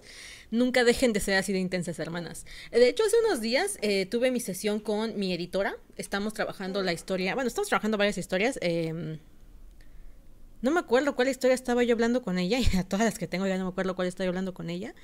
Y me dijo, ya me he dado cuenta, porque con ella edité Esclavo del Deseo, que eres un poco intensa, ¿no? Todos tus personajes son muy intensos y tu escritura es muy intensa. Y me acuerdo que cuando ella me lo soltó en el primer instante, me, mm, entró como el trauma, ¿sabes? Y me reculé, dirían por ahí, o sea, me eché para atrás y sentí que era como una especie de crítica. Y ella me dijo, no, no, está bien, o sea, me dice, es, es una característica de tu escritura. Y no me había dado cuenta hasta que apareció Jessica en la Hatsukoi que durante mis siguientes novelas intenté no ser tan intensa. Eh, principalmente las comedias románticas, me pasó con Jared y Sergio y con Nicali Ángel. Yo no quería ser tan intensa porque yo decía, es que mm, queda raro, ¿sabes? Queda raro esta intensidad en, en los romances, por ejemplo, los juveniles. Eh, pero con Esclavo del Deseo me dejé ir. La intensidad de Esclavo del Deseo está muy cañona. Y bueno, que, que la lean es que dices, su madre, o sea, la, escritura, la, los, los diálogos, todo está súper dramático en Esclavo del Deseo. Y cuando Jessica me llevó eh, esta novelette a firmar en la Hatsukoi, que yo ya no la esperaba ver ahí porque es una novela que se vendió muy poco, o sea, yo creo que se han de haber vendido a lo mucho 50 unidades de esta, de esta novela en tanto en físico como en digital. Hay muy poca gente que la ha leído. No esperé que alguien llegara con esta precisamente a la firma de, autógrafos en la Hatsukoi. Y me dijo, creo que es mi novela preferida de todas las que has escrito, creo que es la más madura, me dijo Jessica. Y justamente a los dos días, otra de mis co-highs publicó en su Instagram que de sus lecturas de este año había sido una de sus preferidas. Y yo recuerdo que esta novela, la, la novelette, porque es súper chiquita, la había escrito sin ningún tipo de filtro. O sea, no me puse a pensar ni me paré a, analizar nada. Yo la escribí con toda la intensidad que tenía y, y, no me corté nada. Y dije, ¿sabes qué? Creo que, creo que tanto yo como escritora merezco dejarme fluir con esa intensidad, como las lectoras que quieran leer lo que yo tengo por, por decir, porque sí es verdad que soy muy intensa y que para mucha gente debo de ser una dramática de mierda, pero, pero supongo que va a haber alguien a quien le va a gustar. Entonces, eh, esperen la historia de Willie Taylor, porque igual está súper pinche intensa, está súper pinche intensa esa novela. Novelette es también súper chiquita y también está así como que dices, madre mía, madre mía. Eh, y bueno, espero que mis siguientes novelas vayan volviéndose un sello este nivel de intensidad que a mí me gusta mucho y que reprimí un tiempo por este, este, pues este rollo traumático de, de, asociar la palabra intensa con em, una crítica o una censura. Pero bueno, son procesos que uno va haciendo por la vida. Así que muchas veces cuando me lo dicen, soy muy feliz de que me lo digan, porque a veces uno cuando recibe críticas se, se casa mucho con la crítica negativa que recibes y esto es un fenómeno que a todos nos sucede como escritores y con, perdón, como lectores, y es que cuando nos gusta mucho una novela, igual y nos la disfrutamos mucho, pero no la calificamos o no le dejamos comentario al escritor. Porque nos gustó, pero ya, ¿sabes? En cambio, cuando nos molesta mucho una escritura o nos molesta mucho una novela o el final, sí vamos y le decimos. Entonces es más común recibir eh, críticas negativas que positivas, pero es algo que es parte de la industria. Dice... Eh, Ahora es artículo de colección. Literal, ¿eh? Ahora es artículo de colección porque ya no se va a poder encontrar. La bajé de Amazon hace dos días. Entonces ya no se va a poder encontrar más que la nueva versión que, va a salir. Vale, vamos con el siguiente audio. El siguiente audio me lo mandaron por Telegram. Así que déjenme, voy a entrar a Telegram porque este me lo mandaron por Telegram. Y en Telegram no me lo dejó descargar porque ya de Telegram. ok, vamos a escucharlo. Este es de Alejandra Sandoval. Muchas gracias, Alejandra. Ahí vamos. Hola, Senpai. Muchas, muchísimas felicidades por estos cinco años del podcast. Eh, felicidades por, por compartirnos tus gustos, tus disgustos, tus, tus proyectos. Muchísimas felicidades. Eh, me llamo Alejandra, tengo 25 años y pues llevamos cinco años escuchándote eh, desde un inicio. Yo creo que has sido una gran compañera para mí en esos momentos en los que pues necesitaba distraerme, necesitaba tener un punto de vista muy diferente. Muchas gracias por acompañarme en mis tardes de trabajo, negocio, o simplemente porque quería escuchar a alguien ah, muy fresco. Estoy desvariando un poquito, muchísimas felicidades. Eh, entre mi, de, bueno, de mis capítulos que más me han contado ha sido el de Tintin. Y, y porque el sazonaro debía haber sido canon. No lo deben. Eh, en serio, muchas felicidades. Quisiera yo creo decirte tantas cosas. Eh, en serio, muchas gracias por, por continuar con el proyecto. Créeme que lo espero con muchas ansias de, te digo, te escucho desde el 2018 y créeme que eres algo muy importante para mi día a día.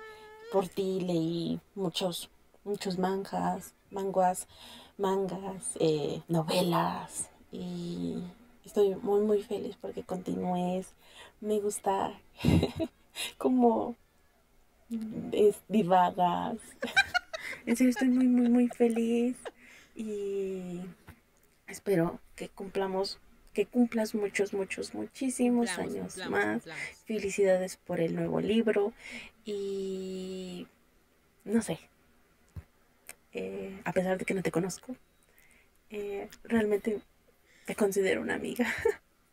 y espero, en serio, espero, espero, espero, en serio, en serio, en serio, en serio, que todos tus proyectos, que todos tus sueños, que todo lo que tú desees se cumpla y que alcances mucho éxito, mucho éxito. Y aquí seguiremos escuchándote y apoyándote en todo lo posible. Gaby, muchas, muchas felicidades por estos cinco años del podcast. Y muchas gracias, Senpai. Espero que estés teniendo un excelente día y muchas, muchas felicidades. Te mando un, fuerte, fuerte, fuerte abrazo. Eh, mi mamá también es muy fan tuya. Mi mamá tiene 56 años y gracias a ti, ambas nos hemos puesto a ver muchas cosas. Eh, también es una fan, no tanto como yo, del yaoi. Pero Ambos te mandamos un fuerte abrazo y muchas, muchas felicidades. ¡Ah, tu mamá! Ok, Ale, bueno, en primera, nos felicitamos mutuamente porque si llevas aquí cinco años, pues es, es em, decía Mafalda, nos graduamos el mismo día como madre e hija, pues aquí nos graduamos el mismo día como eh, podcaster y, escucha. Gracias, querida Kohai. Un besazo a tu mamá. Siempre me sorprende cuando me dicen que tienen eh, mamás, no es la primera, pero sí me ha dicho, mi mamá también te escucha y yo, ¿cuántos años tiene tu mamá? Porque qué vergüenza, yo soy, muy grosera, a veces digo, madre mía, digo muchas palabrotas en el podcast, qué vergüenza para la gente que me escucha, pero muchas gracias, eh, de verdad, eh, este día está siendo muy bonito por precisamente todos estos mensajes, creo que lo contaba en un correo, realmente el podcast me ha hecho muy feliz, pero lo que más me ha hecho feliz es conocer gente así, o sea, el tener esta conexión con personas a las que nunca he visto en mi vida, algunas ya las conozco por, a ver si quieres a la Hatsukoi, pero sé de muchas con las que he llevado eh, esta relación digital por años y que de alguna forma también forman parte de mi vida. O sea, eh, así como dicen, bueno, yo no te conozco, pero formas parte de mi vida de alguna manera, no crean ustedes, también forman parte de la mía. Yo no estaría aquí, no estaría haciendo lo que estoy haciendo eh, de no ser porque ustedes me escuchan. O sea, esto es como de doble vía y yo creo que este festejo de cinco años no es solamente para, para mí y el programa, es para ustedes que me escuchan, el programa y yo. Así que muchas, muchas gracias. Em, estoy aquí flipando con lo de tu mamá. Todavía estoy, estoy en shock. estoy en shock. De, de, los capítulos de Naruto, definitivamente el Sasunaru debió ser canon. Nos lo van a deber toda la vida. Hay, hay algo que últimamente veo mucho, ya, ya tiene reciente, te estoy hablando de hace unos tres años para acá, que la gente dice, es que sí, el Sasunaru siempre fue canon. Y la gente ahora, los expertos de Naruto, porque hay canales que se dedican a hablar específicamente de Naruto, eh, te dicen, este, claro, eh, Naruto y Sasuke tienen toda esta dinámica y la verdad es que yo creo que sí eran como pareja. Y ahora los hombres ya tienen que admitir que Naruto y Sasuke este, era evidente que tenían que haber sido pareja, hasta para ellos es como obvio. Y me, encanta porque es como las Fuyoshis, eh, inserte, inserte el anuncio de las Fuyoshis, siempre tuvimos la razón. Sorry, not sorry. Porque nosotros lo vimos desde mucho antes. Ah, yo yo lo, dije en el capítulo pasado de, creo que en el de decir que eres o no eres Fuyoshi. Y yo decía, bueno, si hay una fina línea entre, güey, somos adelantadas porque nos damos cuenta de todo lo que está pasando en realidad.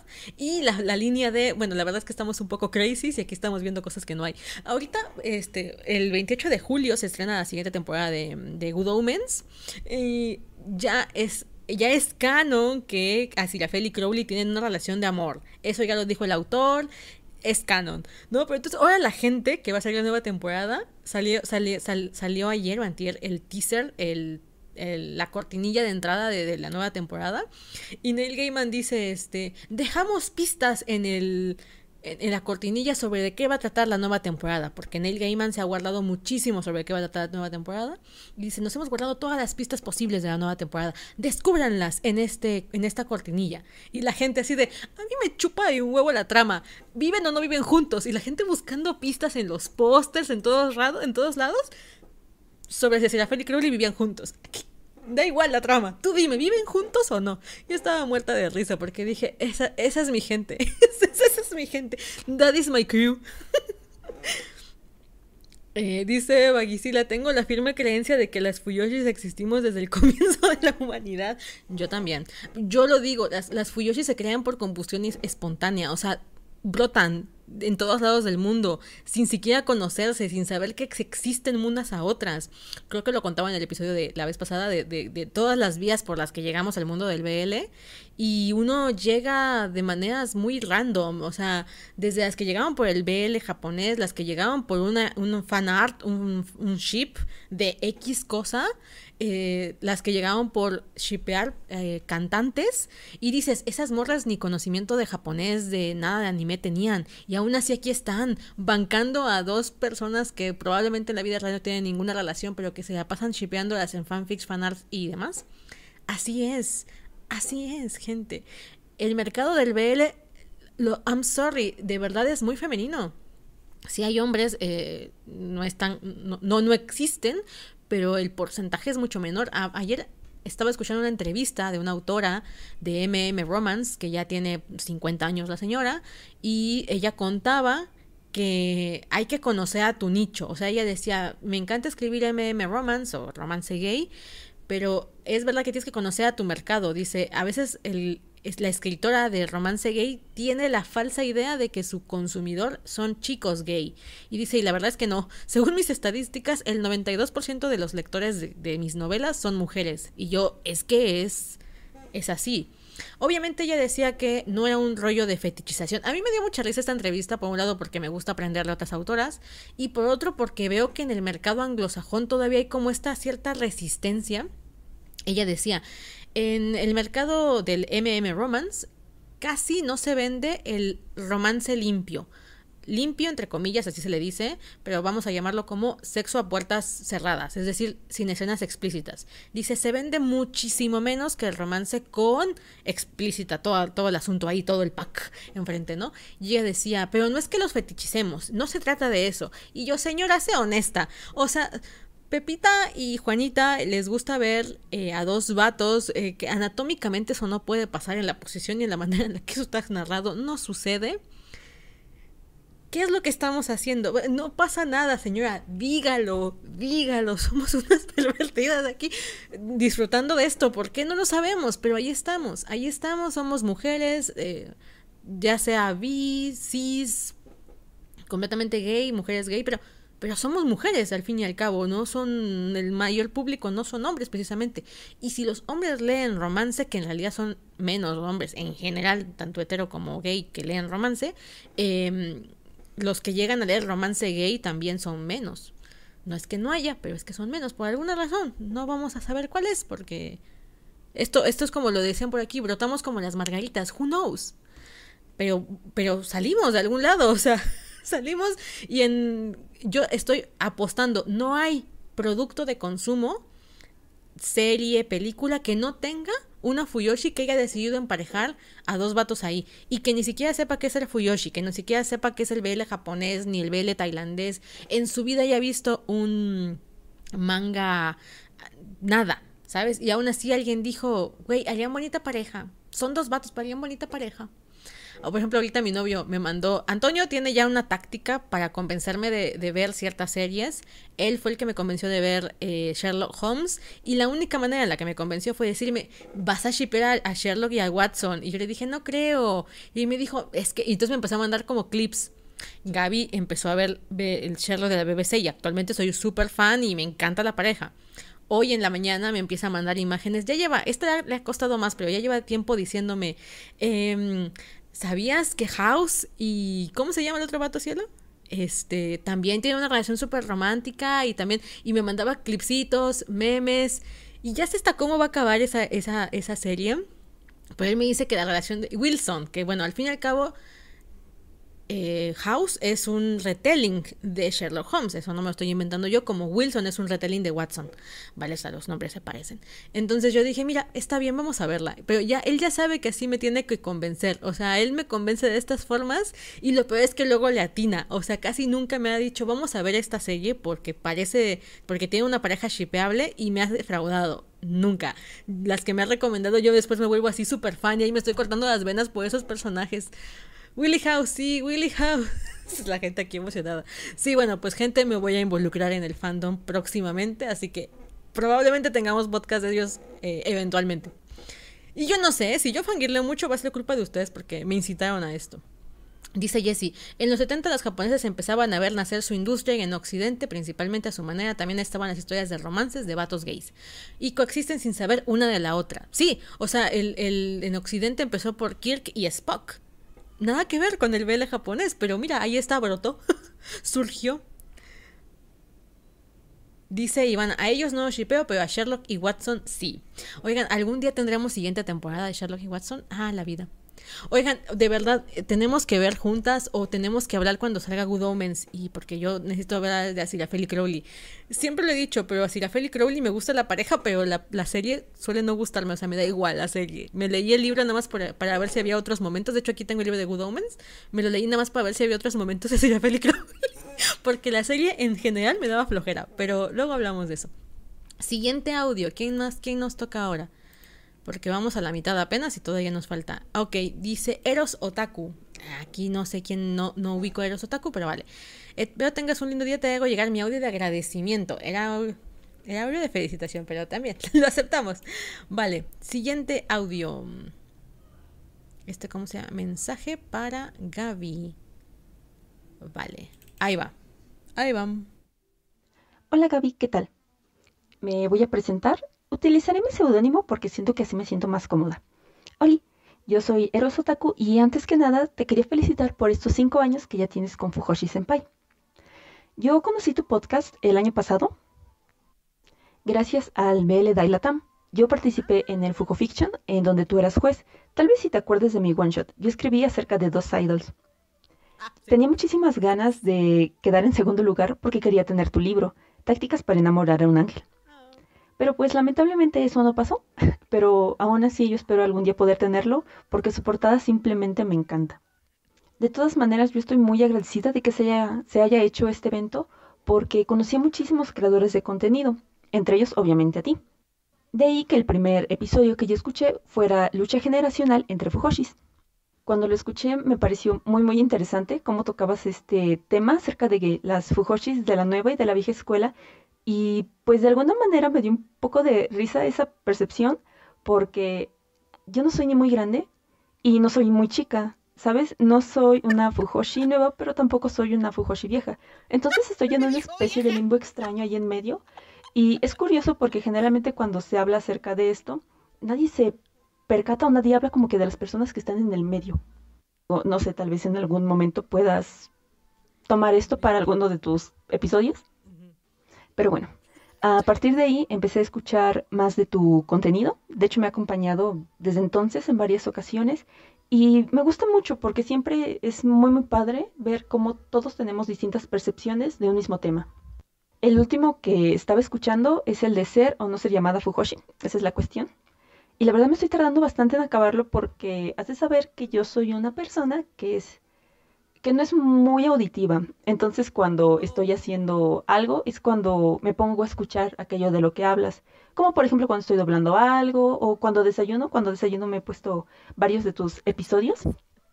De ahí que, por ejemplo, mi episodio favorito fue la reseña que hiciste sin spoilers de Pluto. Ese lo escuché mientras yo estaba acomodando mis libreros. Yo sé que en tu título pusiste reseñas sin spoilers, pero la verdad creo que diste muchísima más información de la que una persona que no quiere spoilers pues necesitaba, ¿no? De todas maneras me entretuve muchísimo y me dieron muchísimas más ganas de obtener el manga. Me gustaría tenerlo en algún, sí, en algún momento. Pero bueno, tampoco este mensaje va a ser muy largo, entonces ya para finalizar, te quiero dar las gracias Gaby por crear este pequeño espacio en donde todas las personas que aman el BL pueden estar, pueden compartir ideas y también pueden escuchar distintas percepciones. Y como tú lo dijiste en uno de tus episodios, generalmente este tipo de contenido no se ve. En Spotify yo tampoco había encontrado a sí, a un creador de contenido que hablara acerca del BL. Entonces me puse muy, muy feliz por haber conocido tu podcast, tu contenido y espero algún día poder tener uno de tus libros. Muchísimas gracias. Felicidades. Sí, uh, sorry, sorry, de juro yo digo sin spoilers porque creo que en el episodio de Pluto quité la mitad del episodio. Yo, yo lo aventé con spoilers, pero corté el episodio y el con spoilers lo subí a, Patreon. Y según yo, dejé con pocos spoilers. Según yo, es que luego yo también me pregunto, ¿qué es poco spoiler? O sea, ahorita voy a entrar aquí como en, momento de epifanía, de, de, de reflexión interpersonal. Pero es que, por ejemplo, algunas reseñas que yo he leído o algunas sinopsis no te dicen nada, nada. Yo te juro que de repente algunos eh, manuas, lo hemos hecho aquí en vivo, en directo, eh, me meto a Lenshin y veo la, el... el... Pensé, ¿no? Que todavía no está... veo el, la sinopsis del manga y digo, ¿y esto de qué trata? No me estás diciendo nada.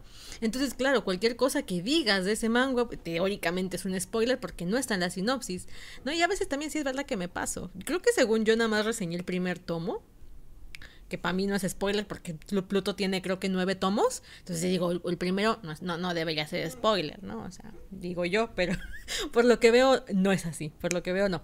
La tolerancia a los spoilers es, es, es este, un poco subjetiva.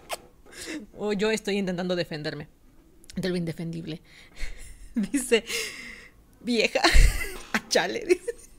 A ver, creo que una cosa es vieja, o sea, sí, también, ¿no? O sea, la edad, ya la, edad es la edad. Mm, que, hablaba de estar en medio. Eso me llamó mucho la atención porque yo no, no ubico a nadie como en medio, porque somos diferentes generaciones. Por ejemplo, la generación de Enfi es una generación arriba de la mía. Es decir, entró con eh, otro tipo de mangas. La segunda generación, que es la mía, entramos con otro tipo de mangas. La tercera con otro tipo de manguas. Principalmente creo que fue. Yo le llamo. Yo las he catalogado así, pero es muy mi pinche este, subjetivo. ¿Cómo se dice esto?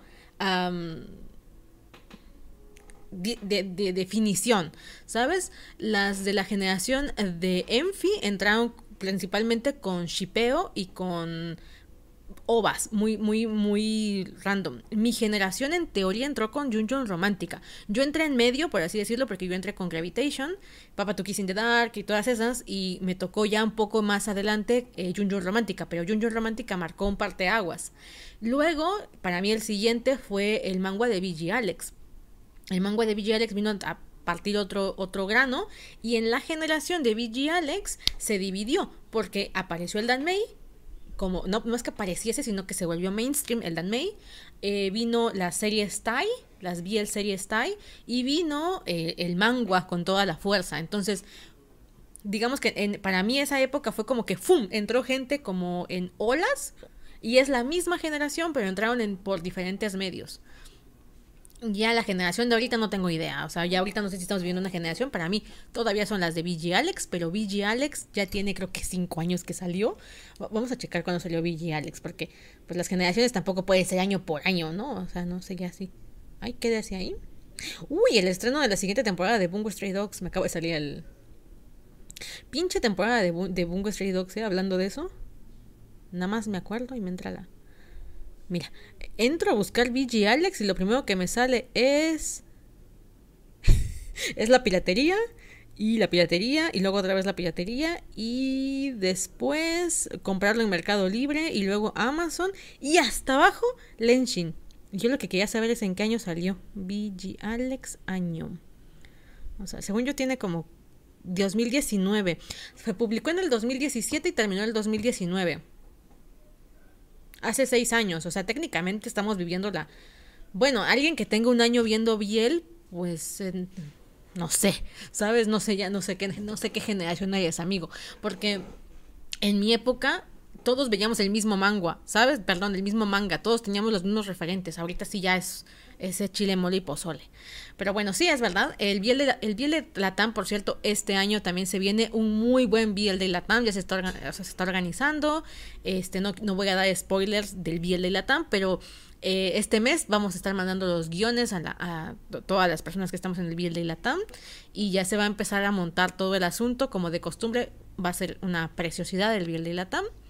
Este año tengo un tema eh, resumido. No sé si esto me lo dejan decir los del Viernes y la TAM. Igual ahorita me regañan porque luego dicen, por favor, todavía no digan muchas cosas del Viernes y la TAM. Y yo tengo un problema, ¿no? Este, sí, mejor me voy a callar porque no me van a regañar. Pero ya viene el Viernes y la TAM, eso sí lo puedo decir. Dice Jessica, que digan que tanto es mucho spoiler o pasa como a mi hermana. Ella se emputa hasta si le dice la, la sinopsis de la historia. Yo soy spoiler nivel, se murió el personaje. sí, sí, yo también conozco gente que dice, yo no leo los, la sinopsis, yo tomo un libro y lo leo desde la primera página. Y yo, me parece eso muy, muy bestia, ¿sabes? Me parece muy bestia tu ir a una librería o agarrar un mango y leerlo nada más por la portada sin leer la sinopsis. Porque dices, no sabes qué te vas a topar, literal, es como de lo que caiga. Igual es porque yo ya tengo tantos años leyendo BL, 18 años leyendo BL, y ya hay cosas que digo, qué flojera me da. O sea, veo la sinopsis y digo, no me interesa, no me atrae. Por ejemplo, ahorita me han estado recomendando un libro que se llama Felices por siempre, creo de TJ, no, de TL Club, no, ¿cómo se llama esta autora? Es que me, confundo mucho a TJ Club con TL, TL, ¿qué es? Flux, Flux, ay Dios mío. que también es autora BL, nada más que ella es autora y Tejoda Crun es autor. Em, ella acaba de salir hasta que sacó hace ya varios años uno que se llama Felices por siempre, creo que es, pero lo acaban de traducir al español. Y una de mis lectoras me han, de mis lectores me ha dicho, oye, está bastante bueno y deberías de leerlo porque es entre un rey y un mago. Y muchas se acuerdan de una historia que tengo ahí pendiente de rey y un mago. Pero fíjate que no es mi género. la fantasía en general me da mucha flojera, entonces no lo he leído si alguien lo lee y me avisa, pues me, cuenta si está bueno. Yo la verdad es que le tengo como un poco de, ay, algún día. Me gusta el tipo de mago tipo Harry Potter, tipo Basi y, y Basi te amo, Bas, este, y Simon, pero ya así de que Reino Mágico, como personajes como que de RPG, eh, porque el, el, mago literal tiene un bastón y el rey tiene como fuerza de ataque y es como una especie de mezcla de sátira, de ese tipo de cosas, y no soy muy fan. Pero bueno, yo qué sé. Dice yo también, dice, aún tengo canciones de Gravitation en mi cel. Yo también, yo sigo escuchando Gravitation porque el Lost me mama. Yo sé, por ejemplo, que mucha gente me dice, Gaby, es que el Lost de, mm, Given está muy bueno. Y no lo dudo, gente. El problema es que como nunca me enganché con la historia, nunca he escuchado el Lost de, de Given. Imagino que para toda una generación, el Lost de Given va a ser el Lost para los de Gravitation. Porque los de Gravitation, pues tenemos ahí, eran tres bandas. Bueno, cierto, era Bad Look, la otra banda que era la de, ya voy a empezar a divagar con Gravitation. Eran dos bandas que que se pasaban peleándose y me encantaban las canciones. Para mí hubo dos hosts significativos en mi adolescencia. Uno fue el de Gravitation y el otro fue el de Nana. El pinche host de Nana también me flipa. ¿Sabes qué? Me voy a poner puras canciones de Nana para escribir ahorita. Me lo voy a apuntar porque luego se me olvida. Pero sí, oye, es, el otro día estaba yo buscando canciones tristes y dije, uy, no se me ocurre nada porque no soy mucho de escuchar canciones tristes.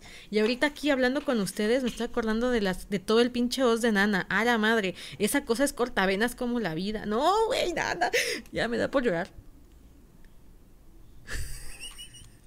Dice Nunchi, Gaby, la gente sigue queriendo convencer a Gaby de que lea Given todavía. No falta de repente el perdido por ahí que me dice, Gaby, ¿ya leíste Given? Y yo, todo quien haya escuchado el podcast debe saber que no pude leer Given. No podré leer Given. Jamás habrá una reseña de Given en este podcast. Sorry, not sorry. Dice, ah, usted pregúntate canciones tristes. Yo hasta playlist para mi funeral tengo. A la madre. Intensidad, intensidad. Me gusta la gente intensa. Kurai Namida. Uy, Kuroi. Es Kuroi Namida. No, no, no. Tristísima esa canción. Pero todo el Lost, todo el Lost de Nana es, muy bueno. Las canciones, a mí, a mí francamente me gustaban más las canciones de del otro grupo. ¿Cómo se llamaba? Em, Trapnest. Eh, yo personalmente prefería el grupo de Trapnest que el grupo de Nana. No es por ser mala onda, pero me gustaban más las rolas que sacaba la de Trapnest.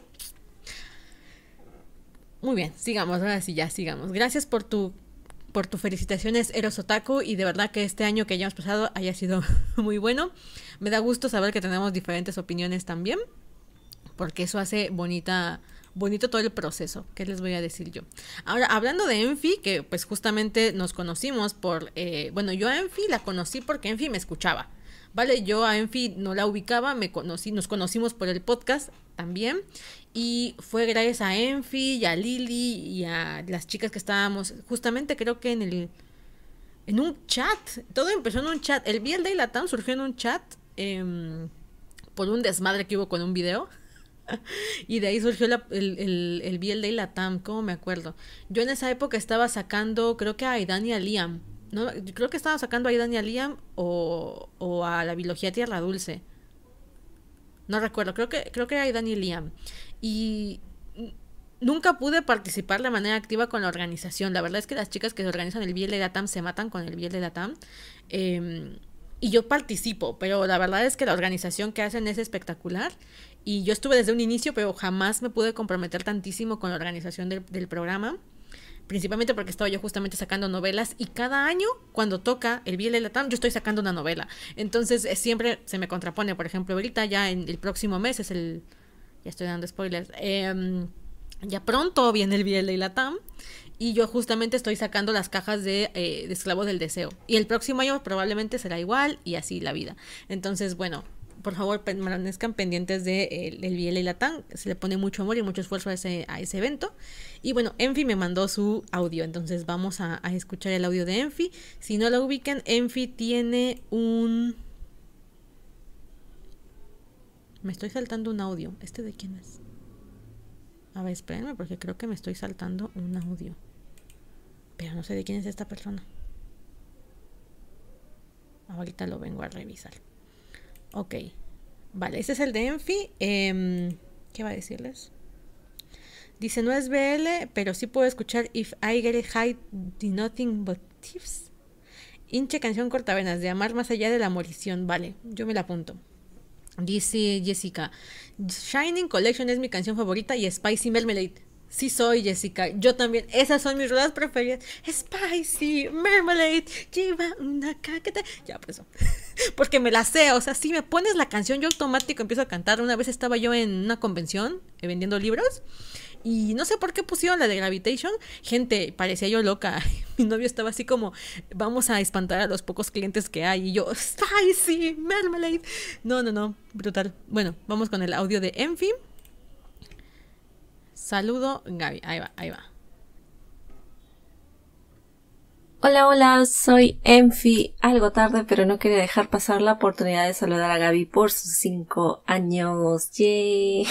Bueno, realmente todo esto, el crear un contenido, inicia como un pasatiempo así bonito para que uno se desahogue y decir todo lo que quiera decir. O en mi caso personal, también para me sirve para recordar las cosas que he leído o visto pero sé que sin el apoyo de la gente de afuera que nos escucha o ve esto tal vez quedaría estancado. Así que cinco años produciendo contenido, ya sea en podcast o dándonos lecturas de chicos darse amor, es un gran trabajo y admiro mucho a Gaby por esa gran labor. Yo recuerdo que era 2019 o 2020 y buscaba nuevos programas, obviamente de Biel, para saber qué cosas lo que se estaba hablando, mientras lo escuchaba haciendo mis labores de señora, obviamente. y fue cuando encontré el podcast de Gaby, que es Fuyoshi Senpai, y me atrapó rápidamente las cosas que comentaba, y como suelo hacer me puse al día en sus programas también. Siempre me ha gustado eso de la gente que al hacer una reseña o hable sobre una historia no solamente diga la historia sino sus opiniones o incluso las experiencias personales que tiene cada uno con la historia Quiero decir, a mí me gusta entretenerme con el Biel, hay mucho contenido divertido por ahí, pero yo valoro más cuando además del entretenimiento me traen una cierta información y curiosidad sobre las cosas. Y aprendí bastante con los programas de Gaby, no sobre todo la vida del escritor y todo lo que hay detrás en la creación de una historia. Yo estaba fascinada con todas las historias que comentaba al respecto de eso. Igual me sorprende de que en muchas cosas estamos como que en sintonía hay obras que ella le gusta, que a mí también, pero no siempre es así, o sea, hay obras que yo amo y a Gaby no, o viceversa, no sé. Y eso es genial, pues, porque no, uno nunca va a estar al 100% siempre gustando las mismas cosas. Igual cuando ella comentó que Rayon, a mí me alegró muchísimo porque finalmente tenía alguien con quien fangirlear sobre esto y comentarlo y escucharla hablar sobre esto también. Es muy genial así compartir ese espacio. Usualmente no hay mucha gente que es Fuyoshi y lea otras historias. Así que siempre Aquí tengo que hacer una aclaración. Yo a Enfi le tengo un coraje porque Enfi tenía el libro de Carry On, el número 3, en portugués. Ella vive en Brasil, entonces eh, habla portugués y demás. Entonces me decía, ya, ya van a sacar el libro de Carry On 3 en portugués. Y yo, ah", y aquí en México todavía no sale. Entonces le dije, en fin, yo sé que tú no eres partidaria de los, de los spoilers, porque en fin no es partidaria de los spoilers. Le dije, que te, que te chupe un huevo, en fin, mándame los spoilers, dime qué pasa. Y entonces una mujer me estaba mandando notas de audio en creo que era en Messenger de Facebook, contándome lo que estaba pasando con la historia, porque yo no podía vivir así y, la obligué a darme spoilers. Y me decía, es que no me gusta spoiler. Y yo, que no te importe, Enfi, yo vivo por esto, tú dame, tú dame. ya, paréntesis finalizado. Estoy revisando las, las recomendaciones que hace Gaby y que generalmente no son biel, quiero decir biel japonés, eh, manga, mangua, manhua, pero las historias chico chico y me ha sorprendido muchas de las recomendaciones que ha dicho aquí. He encontrado muy buenas historias del estilo Alejandra Hazard o incluso lo que está fuera del, del libro, sino series como Our Flat Means Dead, que también una serie que amé. Y es curioso de que yo sea Team sin spoilers y Gaby Team spoilers, pero aún así puedo escuchar los programas. Bueno, esto es posible gracias a mi memoria de pollo, que usualmente olvido si es que no estoy siguiendo una historia, pero obviamente cuando hay un título que sigo y sé que Gaby lo va a hablar y todavía no sé el final, entonces es como que lo siento Gaby, te voy a escuchar de aquí a un ratito. Bueno, y además de todas las actividades que hace con el programa, con sus libros, ella nos ha ayudado mucho en lo que es el Biel de Latam. Y es muy genial trabajar con Gaby, siempre la estoy molestando, preguntándole cosas y todo eso. Así que, bueno, gracias Gaby por hacer este programa. Realmente sirve a la gente que estás, digamos, sola físicamente, no conoce a gente en la ciudad y todas las cosas que conversas las haces de una forma tan amigable que uno realmente siente que estamos en un té de tías y podemos comentar y cotorrear todo lo posible. Así que ojalá sean muchos años más. Si es que puedes balancear las dos cosas, sea el podcast y los libros, bacán, pero si no, ya sabes que aquí está, estamos para apoyarte en lo que sea. Eh, es una pena no estar en México y poder tener esos libros en físico, pero bueno, quién sabe algún día y me presento ahí a, a tu puerta por esos tacos que me prometiste. bueno, un besito Gaby y un besito si es que esto se escucha a todos. chao, chao. Hola. Sí, en fin, ay Dios mío. A ver, eh, yo, yo de verdad que no siento que, que yo provea demasiado al pobre Biel de Latam, soy, soy un puntito ahí porque hago muy poco comparado con todo lo que ellas hacen, con todo lo que tú haces en FI. Eh, así que gracias por, por, continuar tomándome en cuenta para el proyecto. Eh, sí, es verdad, Enfi tiene una memoria de pollo, o sea. qué bueno que lo dijo ella, porque yo le he dicho, oye, Enfi, pero a ti no te gustan los spoilers, ¿por qué escuchas el programa? Y dices que si no lo estoy viendo se me olvida. O sea, literal se olvida que yo lo dije. Y cuando lo ve ya no lo recuerda, entonces puede disfrutar sin spoilers. Yo digo que eso es una bendición en su, en su sistema. eh, y si, por ejemplo, eh, yo, yo tuve este, este rollo con, con ejemplo, con Lili. Lili me encanta su contenido, pero es verdad que casi nunca coincidimos con nuestras obras favoritas, las cosas que a ella le encantan. Por ejemplo, yo le recomendé a, Lili, de Lili Rocha, del canal de Lili Rocha, le, le, presenté a Alessandra Hazard, ¿no? Y entonces, mi libro favorito de la saga de, de Alessandra Hazard, la que yo le recomendé a Lili, que era la de... ay, siempre se me va. Lo, eh, Calubian Royalty mi libro 3 es el preferido. Yo estaba esperando que Lily llegara al 3 para poder familiar con alguien del libro 3 de Alessandra Hazard. Y a mí de los que menos me gustan es el libro 2, que es el más favorito de todo el mundo, que es el de, uh, el de Sar y Zane. Cuando termina el libro 2, Lily me manda mensaje de, el libro 2 está precioso. Y yo, no, espérate al 3, ¿no? Lee el 3 y me dice, no, el 3 no me gustó mucho. Y yo, maldita sea. o sea, siempre fue como, Lily y yo nunca, nunca hacemos match en ese tipo de cosas. Pero bueno, aún así también me pasa con Enfi. Creo que con Enfi sí vamos 2-2 ahí. Obviamente el BL, el MMM y todo es tan expansivo y tan grande que eh, hay para gustos de todos ramos, ¿no? Entonces, claro, yo entiendo.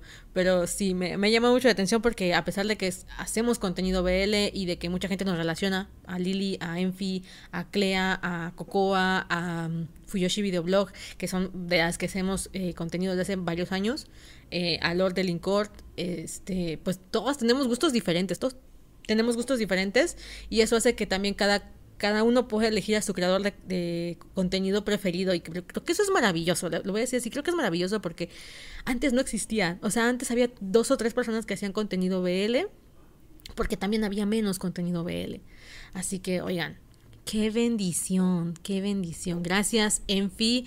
Enfi también tiene sus canales de, de contenido. También hace este podcast. Eh, tiene uno de noticias, tiene otro también de reseñas hasta generales.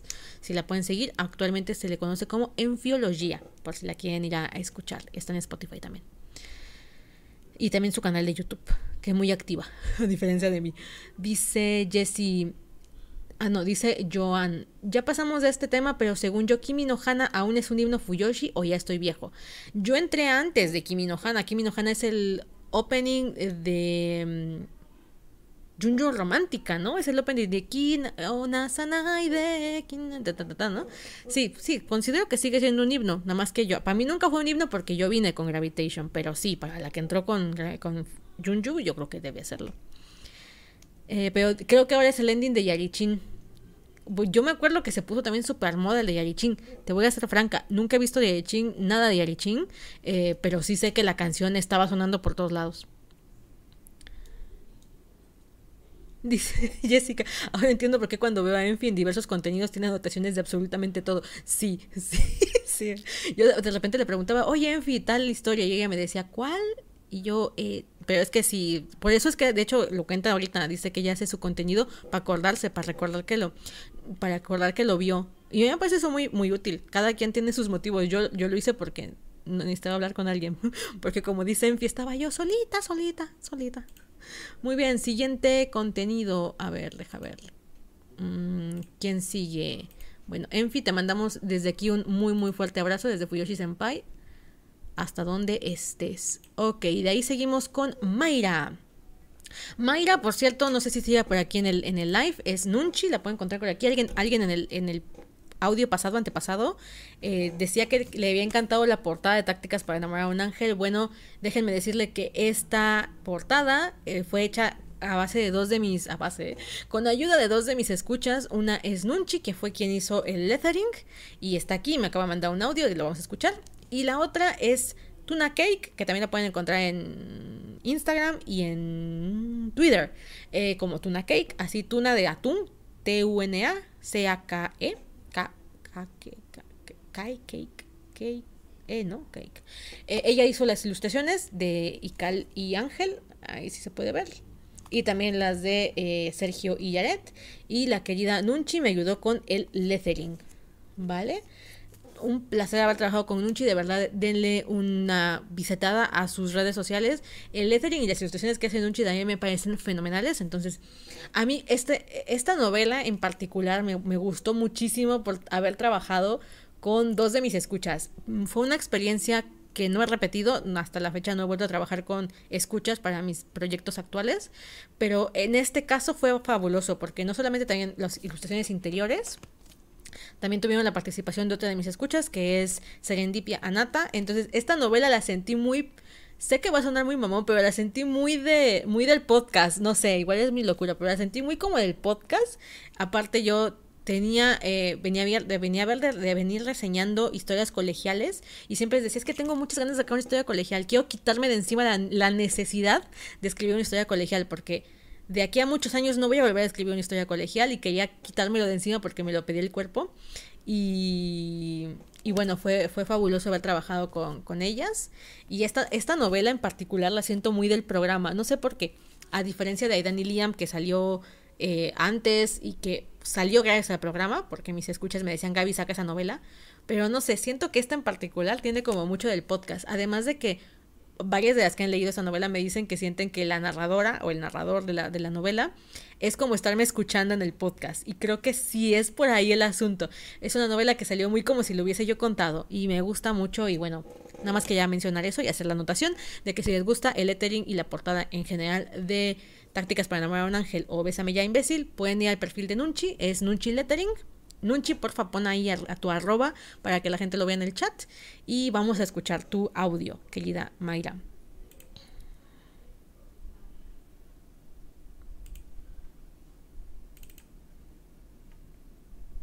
¡Holi! ¡Felicitaciones por estos cinco años! Adoro tu acento. Mi nombre es Mai, también conocida como Nunchi, y empecé a escuchar el podcast eh, durante la pandemia después de haber escuchado mi playlist de Spotify de arriba abajo y de abajo para arriba, un día pensé, ¿habrá podcasts que hablen de anime?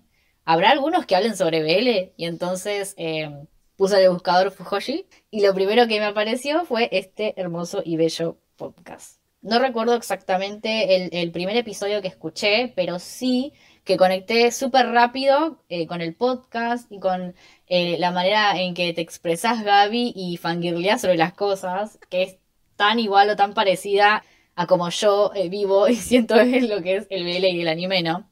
De ahí más me acompañó mientras trabajaba y me hacía reír sola como los locos, ah, incluso hoy me pasa.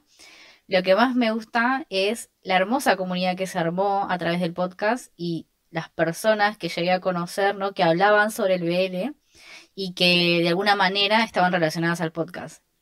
Y también lo loco que se siente eh, sentirse tan cercana e identificada con alguien que está súper, súper lejos de donde vivís, ¿no? Como ya te he dicho en otras ocasiones, agradezco un montón haber encontrado el podcast y la oportunidad que eso eh, me dio de trabajar con vos. Estoy muy agradecida por eso. Y como siempre decirte que me encanta tu trabajo, que siempre me río con tus historias y que te mereces lo mejor porque siempre estás trabajando para crecer y mejorar como escritora. Y eso es súper valioso. Eh, así que, sin más, felicitaciones nuevamente por estos cinco años, Gaby, querida. Gracias, Nunchi. Yo sé que estás aquí, así que mm, besitos a ti, de verdad. Em, fue un placer. A mí también me pareció genial trabajar con, contigo, nada más por el hecho de que fueras mi escucha, que eso creo que dio mucho feeling, porque me acuerdo que la primera vez que la contacté a, Nunchi fue como, ¡Ah! no, o sea, ella no esperaba que yo la contactara, yo no esperaba que se emocionara tanto y fue una experiencia muy bonita, sinceramente, eh, trabajar con mis tres co-highs para este proyecto en particular. Ojalá se repita, ojalá en, las novelas posteriores podamos volver a trabajar juntas, me parecería maravilloso. Em, ahorita estoy un poco todavía perdida con toda mi vida, pero estoy segura que nos, nos volveremos a dar la oportunidad, Nunchi. Así que bueno, vayan a seguirla. Gracias por haberme mandado tu audio, porque yo sé que es tiempo. O sea, yo sé que mucha gente es como, Gaby, no me da tiempo de mandarte el audio, entonces agradezco brutal el esfuerzo de, de que me lo hayan enviado. Tengo otros dos audios. Nada más que estos están descargados. A ver, dejen verle quién es este, porque este no lo, no lo ubico. ¿Este cuál es? Hola Gaby, antes que nada, feliz aniversario. Este, mi nombre es Axel, tengo Axel, ok, no, tengo tu correo, Axel, espera, aquí dice, Axel Ramos, seré sincera, me costó mucho grabar este audio, los nervios no me daban, pero espero que puedas escucharlo cortito y conciso, bienvenido de esta Fuyoshi veterana, más que nada, que te deseo un gran aniversario y que sigan los éxitos, que sigan, que sigan, vale, lo pongo, lo pongo. 30 años, llevo muchos años consumiendo anime y sobre todo pues ya hoy. Entonces eh, me siento muy identificada a veces con tus anécdotas, por eso es que soy una fiel seguidora de, de tu programa. Lo conocí durante la pandemia con el capítulo de Naruto y también había muchas cosas que me hicieron sentir como pues bastante identificada. Entonces, eh, desde entonces he escuchado tus, tus episodios, me gustan mucho, eh, muchas veces digo, tiene razón, yo te entiendo chica, y pues espero seguir escuchando tu programa muchos años más. Entonces, también felicidades por ser una gran escritora y pues espero seguir eh, consumiendo tus obras. Eh, pues nada, un abrazo y pues muchas felicidades. Gracias, Axel. Sí, Fuyoshi veterana, Fuyoshi veterana, besitos. Yo sé lo difícil que es de pronto también decir, mira, sigo consumiendo BL a la edad que sea. Eh, el tiempo es menor, el tiempo por la vida adulta es menor, así que también agradezco que te des el tiempo de escucharme y ahora de mandarme tu audio. Bienvenida a esta sección de Pasen los audios por aquí. Gracias, Axel. Dice. Eh, ¿Dónde estoy? ¿Dónde estoy? ¿Dónde estoy? Ah. Eros Otaku. Ay, no, creo que ya pasé. Ya pasaste. De hecho, fuiste el audio ante anterior. Pero lo vas a poder escuchar en la repetición. Gracias por haberme, mandado tu eh, audio, Eros. Y por haberme eh, conocido a partir del el BL de Latam. Dice. Nunchi, mail de Fangirleo cuando nos conocimos. Sí, el mail de Fangirleo estuvo buenísimo. Lo tengo guardado. Lo tengo guardado. Eh, dice Himichi. Himchi. Hola, vengo leyendo apenas el correo de hoy. Qué bueno que alcancé a ver el en vivo. Bienvenida. Qué bueno. Sí, todavía, todavía nos cuelga. Nos falta todavía una, hora de, de cháchara. Nos faltan dos audios todavía, que es el de Katy y el de Ureshi. Y de ahí hacemos una pausa para que vayan al baño y a tomar agua y lo que sea que tengan que hacer. Y venimos por una ronda de preguntas y respuestas. Yo tengo unas poquitas que me dejaron en el Instagram. Si tienen preguntas de lo que sea que quieran, chisme, chacharacho, lo que sea, vayan pensándolas para que las pongan en el chat. Ok, em, vamos con el audio entonces de... Toca el de Katy. Sí, toca el de Katy. Vale, ahí va. Hola Gaby, soy Katy, tengo 34 años, te comencé a escuchar por la pandemia no recuerdo exactamente cuál fue el capítulo con el que te encontré, pero fue por una recomendación del tío de Spotify. Y el capítulo que más me encantó, me fascinó. El que me hizo ser tu fan fue el de Naruto, no me acuerdo cuál es el nombre completo. Este, mm, a lo largo de estos dos años, casi tres, que te llevo escuchando, este, me has ayudado de muchas maneras, tanto a aceptar mi gusto por el anime, mangas y todo esto de una manera más abierta, de no esconderme. Mm, y pues la situación graciosa fue cuando hiciste el sorteo de Banana Fish. Este, esa vez no había entrado al directo porque estaba en una junta de trabajo porque Godín. y este, casualmente en el momento en el que me uní fue cuando sacaste mi papelito con mi nombre y fui muy feliz. Espero que sigas muchos años más. Y pues gracias por existir. Le damos las gracias a mi mamá por haberme producido. Eh, Katy, no me manches, no me acordaba que tú eras la que había ganado el, tomo de Banana Fish. ¡Jo! Ya, pues ya llovió el tomo de Banana Fish cuando lo regalé, ya tiene un montón. Unos tres años. Oh my god, no, no, no, no había yo, no, no me no me no sabía que tú eras la que había ganado el tomo. Oh my god. Katy, sé que no estás viendo esto porque me habías contado que ibas a estar en el trabajo, así que te mando un besazo eh, que me estés viendo en la repetición. Muchas gracias por haberme mandado tu audio. Muchas gracias por habernos conocido en la Hatsukoi y darme tu regalito de Naruto, precisamente.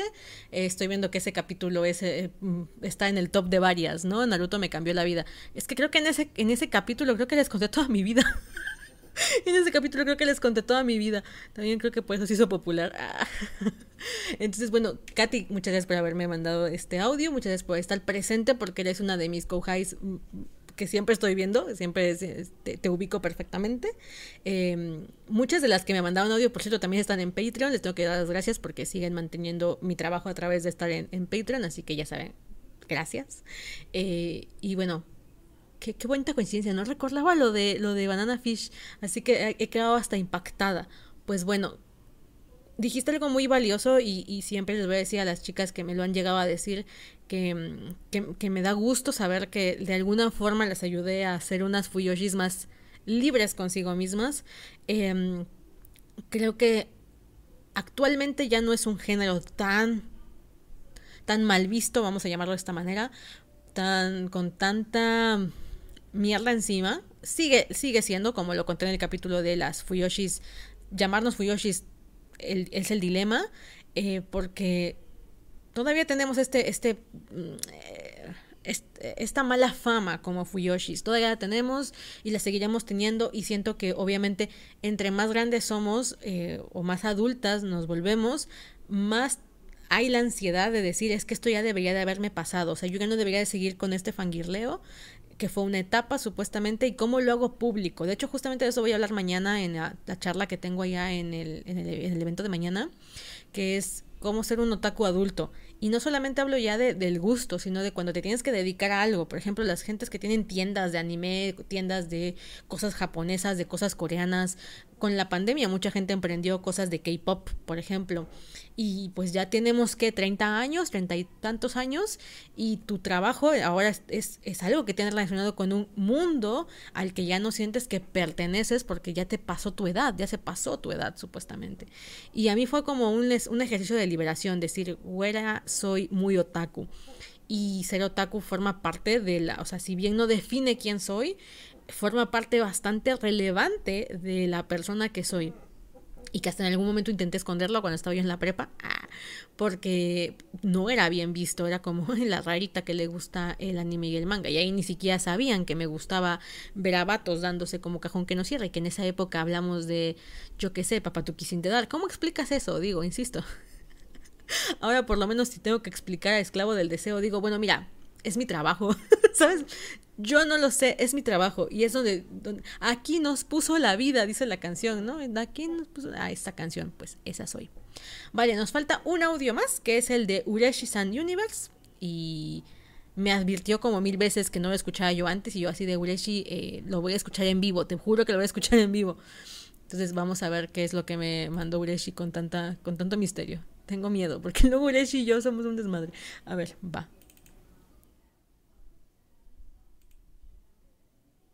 Oli, oli, aquí Ureshi-san dejando un lindo mensaje para la chava, aquí para nuestra Gaby Senpai, hermoso bebé.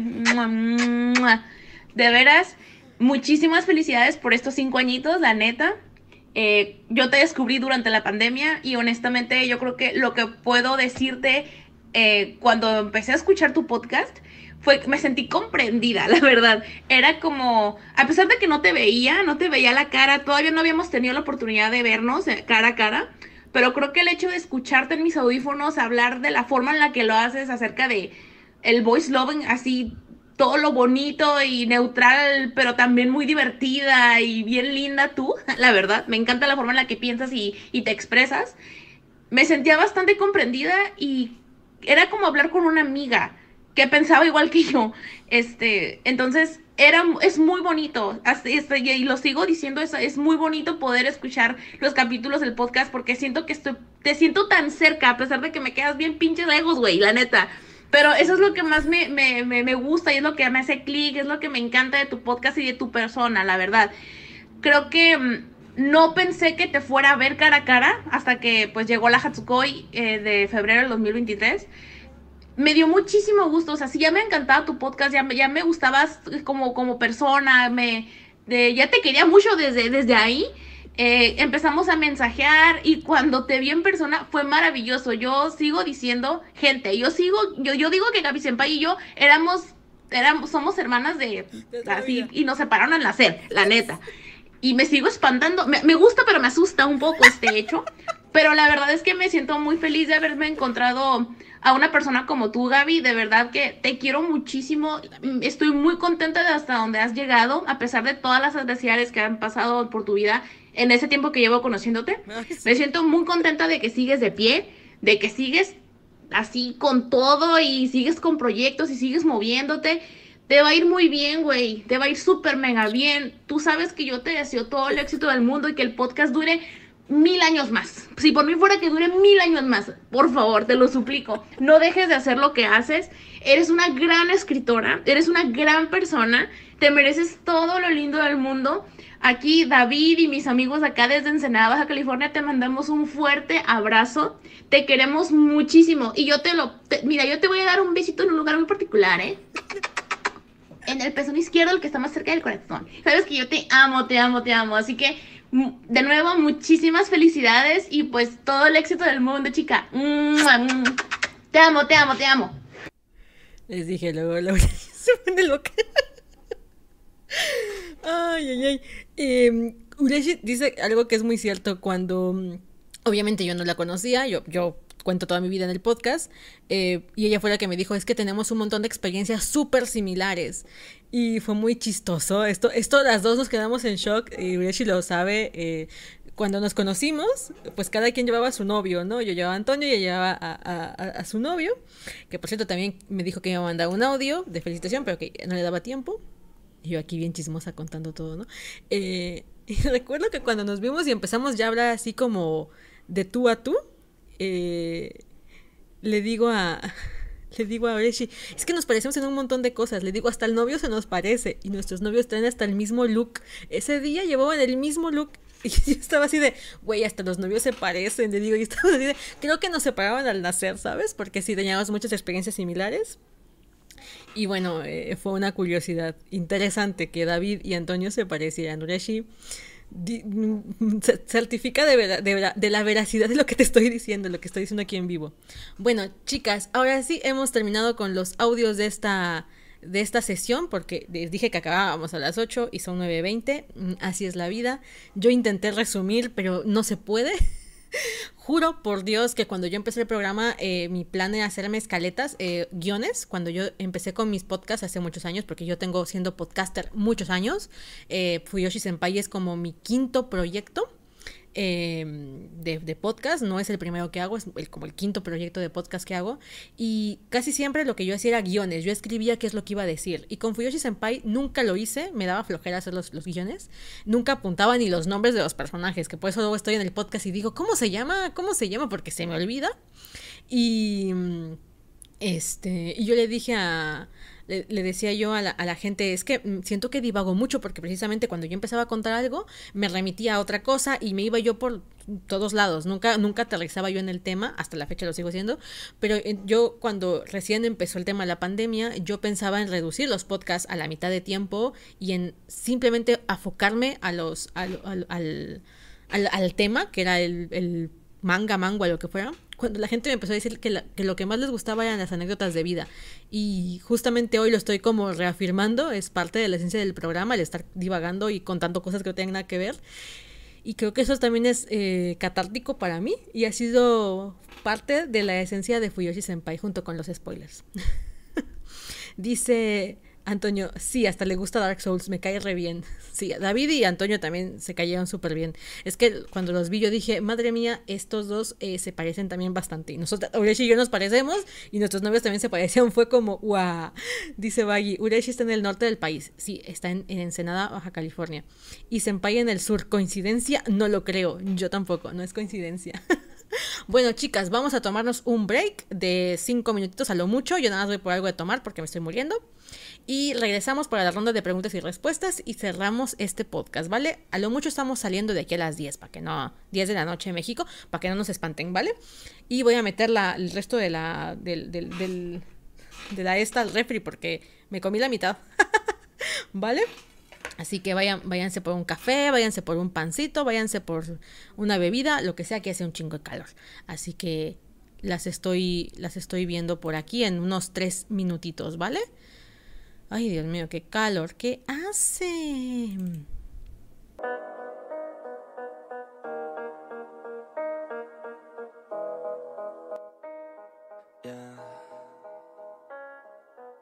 They say life will bring discomfort And I discovered we all just suffer Cause no one feels that bad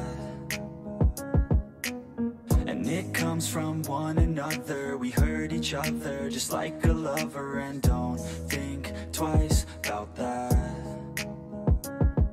Yeah, and I feel like something's bad.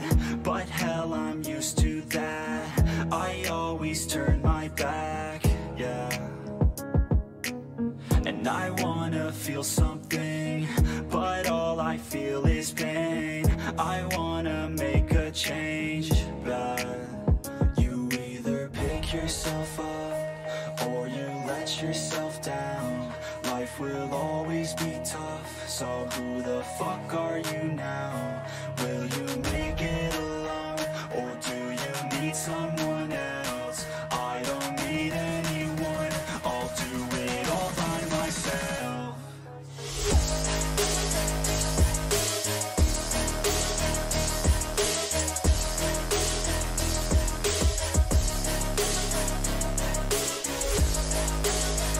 Hello.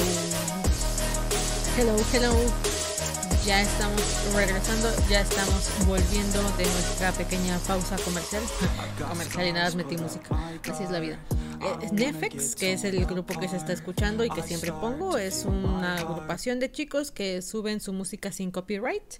Los conocí hace varios años, hace más de cinco años. Y curiosamente, cuando yo tenía un podcast que se llamaba Chica de un calcetín, creo que se llama Chica de un calcetín, eh, curiosidad mía, creo que esto ya lo he de haber hecho en algún lado. Por alguna razón nunca tengo mis pares completos de calcetines. Yo siento que se pierden, se fugan, hacen algo importante mis calcetines porque nunca tengo el par. O sea, nunca. Ese, ese podcast lo hice hace seis años o más y no tenía yo el par. Y bueno, ahorita este es un calcetín y este es el otro calcetín. Nunca me van a ver con el par de calcetines. Es muy raro que yo tenga el par de calcetines puestos. Eh, entonces, este, me, abrió un podcast hace muchos años que se llamaba Chica de un calcetín, donde contaba anécdotas de X y Z y cosa. De hecho, creo que uno de los primeros capítulos lo hice con Antonio y con mi primo. Fue uno de los primeros episodios de Fuyoshi Senpai. Y, y nada, eh, mandé a hacer una cortinilla. Mandé a hacer a, creo que en Fiverr, mandé a hacer una cortinilla de puro audio compré una canción en Maverick Pop, Pop se llamaba la canción, eh, perdón, la página web donde se compraba las canciones, no sé si todavía existe, pero Maverick Pops era una, este, igual, era un grupo que subía su, Dice Antonio, son ocasiones especiales, le hacemos piñata y todo cuando están las, las dos. Sí, sí, sí, cuando me ven con dos calcetines es como que va a temblar o va a llover o algo así porque nunca encuentro el par. No importa que los guarde juntos, que los lave juntos, siempre se pierde uno. O aparece con otro compañero. Yo creo que mis calcetines tienen un rollo de infidelidad muy grande y... O son poliamorosos. Y no, no viven en parejas. Algo después de esos calcetines, yo no lo sé. Y bueno, me acuerdo que mandé a hacer una canción, Maverick, eh, mandé, primero mandé a comprar una canción en Maverick Pops, para otro podcast eh, la mandé a hacer a Fever, ni siquiera me acuerdo cómo era la canción, porque creo que era una canción muy básica, y cuando abrí Fuyoshi Senpai, recuerdo que dije, ¿qué canción pongo? Y yo estaba escuchando a Nefex, y Nefex, como les digo, tenía este rollo de sin copyright, y dije, voy a agarrar esta y me ha costado mucho trabajo cambiarla. O sea, cada, cada temporada, cada año me digo, voy a cambiar la canción porque ya toca cambiar la canción y no puedo. Termino regresando a eso porque me encanta. ya, o sea, yo ya relaciono Fuyoshi Senpai con ese, esa intro, esa intro de tuku tuku tu de Grateful. Hmm. Pero bueno, calcetines poliamorosos, esa idea es innovadora. sí, en efecto. Bueno, vamos a empezar con ronda de preguntas y respuestas. Yo tengo aquí algunas apuntadas que me dejaron en el, en el, en el podcast. En el podcast digo, ajá, sí, en el podcast, me dejaron en el podcast, cierto. No sé por qué dije hace rato este Instagram, si las puse en el podcast. A mí me gusta la canción, a mí también. eh, bueno, voy, dejen, voy a entrar aquí a, a Spotify porque aquí hay una opción para dejar preguntas y respuestas. Entonces vamos a ver qué fue lo que, No me digas. Oh, qué triste. No me pueden pasar esto. ya me pasó dos veces. Me acaba de mandar mensaje la organizadora del programa que tenía yo mañana. Que les estoy hablando de que tenía yo una charla. Me acaban de cancelar. Bueno, no me cancelaron a mí. Em, por causas de fuerza mayor ajena a nuestro control se pospuso el evento. Gente, se pospuso el evento. Ahora, ¿dónde daré mi charla? ¿Les interesa que hagamos un podcast sobre ser otaku adulto? Porque me acaban de cancelar mi charla. No voy a mentir, tampoco lo había, tampoco lo había planeado, lo iba a hacer mañana. Pero me la acaban de cancelar, así que bueno, ahora tenemos. Chale, ya me veo emocionado. Ando el corazón de la pulga. Bueno, voy a, voy a, voy a, voy a ver los, las preguntas que tengo apuntadas. Eh,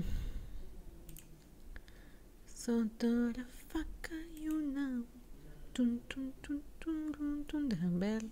Aquí está. Puse una encuesta en Spotify que decía ¿por qué continuaste escuchándome? Las opciones eran, no sé, locura momentánea, Team Spoilers o Me enamoré de ti. El no sé tuvo una puntuación de 0%. Locura momentánea del 18%. Es decir, hubo gente que dijo, yo, yo la neta es que no sé, me, me entró la locura momentánea, Gaby, por eso te seguí escuchando. De aquí viene reñido. El 42% dijo Team Spoilers y el 39% dijo Me enamoré de ti. Gracias. Dice en Aquí está, los mensajitos. Tengo uno de Mitzi. Muchas gracias, Mitzi. Dice Gaby, te adoro, gracias por cambiar mi vida y hacerla más feliz. Dios mío, ustedes son, ustedes son igual de intensas que yo, gracias. Aún sigo viendo si me animo a mandar mi audio. Ahí nos veremos. Pues creo que no, porque no tengo ningún audio de Mitzi. Mitzi, si estás escuchando esto, aún así te mando mucho, mucho amor por tu mensaje. Muy bien, vamos a empezar con la ronda de preguntas y respuestas. Por favor, si tienen ustedes, láncenlas aquí en el chat. Pueden ser preguntas de lo que sea, ¿vale? Mm, no me corto con nada, creo que ya a estas alturas ya lo saben. Ah, ahí vale. ajá. Dice Tlacoyo. Hola, Senpai, perdona que te pregunte esto, pero me quiero dormir. ¿Se puede hacer fan animations de tus historias? Claro. Yo, ah, fan arts, fan animation, lo que sea lo amo, de verdad. A mí me encanta. Me pongo muy feliz cuando hacen cosas de mí, con mis chicos, de verdad. Muy, muy feliz. Dice Eros. Lico, no te gracias por contestarme hace rato. Muchas gracias.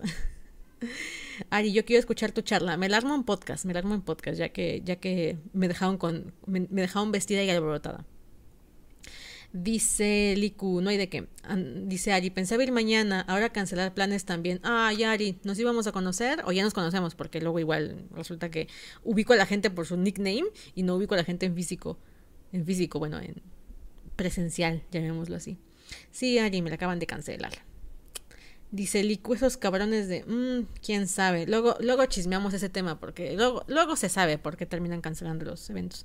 No voy a especular nada ahorita porque literal no tengo información, pero ya veremos. Dice Jessica, yo siempre llego tarde a las encuestas o no llego. Baggy dice, hagamos nuestra charla con juegos de azar y hombres tetudos. Me interesa, me interesa. Aidenar dice, morros, ¿en tus escritos o como fan de cabello largo o cabello corto? Yo que tenga, eh, sí, bueno, por ejemplo, Ical tiene el cabello largo. Ical es mi primer morro con cabello largo, es pelinegro, cabello largo. Em, este, yo en general prefiero a los hombres de cabello largo. Es que no sé, tengo un problema porque me gustan los dos. Por ejemplo, eh, Yuma tiene el cabello larguito. En la próxima temporada, en el próximo libro, lo va a tener todavía más largo. El otro personaje de la serie de Esclavo del Deseo, que son los gemelos, uno de ellos es, es de cabello largo. No sé si ya les enseñado los gemelos. Creo que nada más lo hice por Patreon. Les voy a enseñar rapidín de los gemelos. Eh, para que eh, todavía es un... ¿Cómo se llama? Es, eh, es el boceto de los gemelos aún estamos haciendo a los gemelos.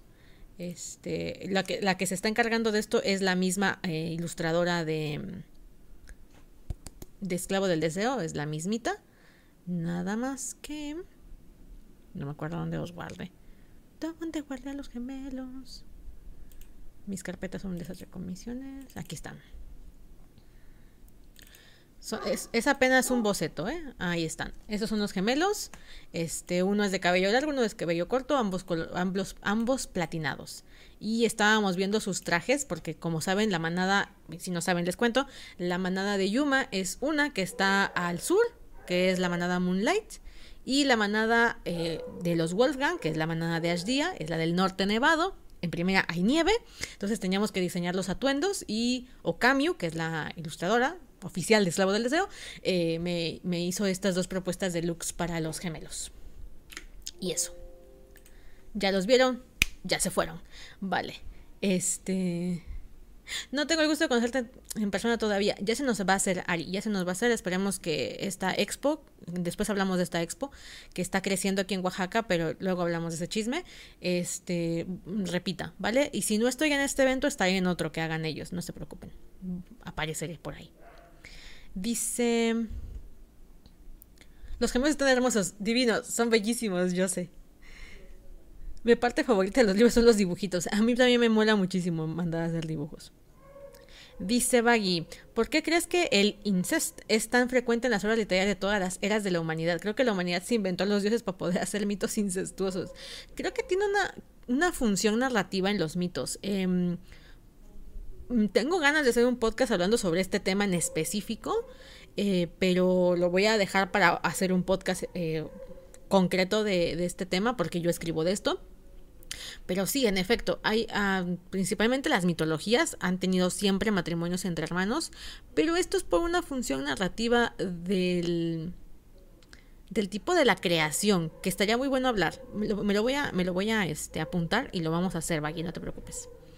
Para hoy es un tema muy extenso como para hacerlo en una pregunta y respuesta, pero, pero sí creo que cumple tanto funciones narrativas como funciones psicológicas. Los mitos en general son formas de entender nuestro mundo y no creo que sea una forma de decir, va, acuéstate con tu hermana, sino de preservar ciertas cosas. Por eso es que también tenemos incestos, eh, incesto eh, real, en el sentido de la, de la realeza, por una, una, una, sucesión de linaje.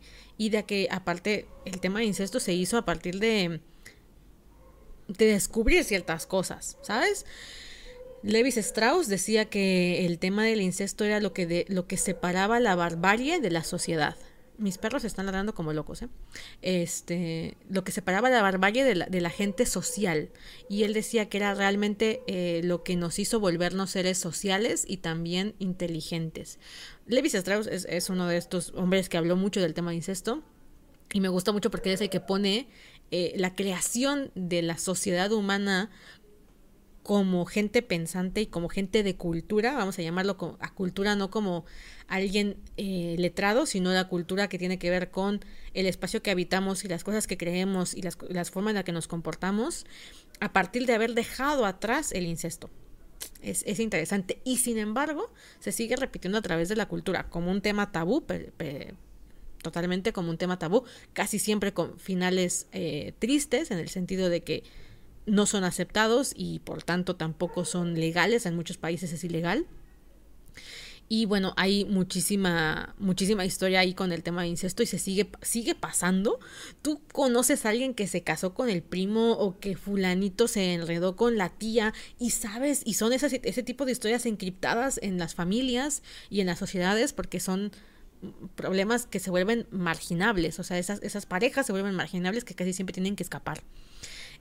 Yo nunca he dicho que apoyo el tema del incesto porque no, en primera es ilegal, aquí en México es ilegal, Eh, pero en eh, por otro lado es que también in- influyen varias cosas eh, en un análisis de, de- de lo que es o no es. Lo que sí creo es que en la ficción es un tema súper recurrente eh, porque eh, automáticamente vuela por la barda el tema moral.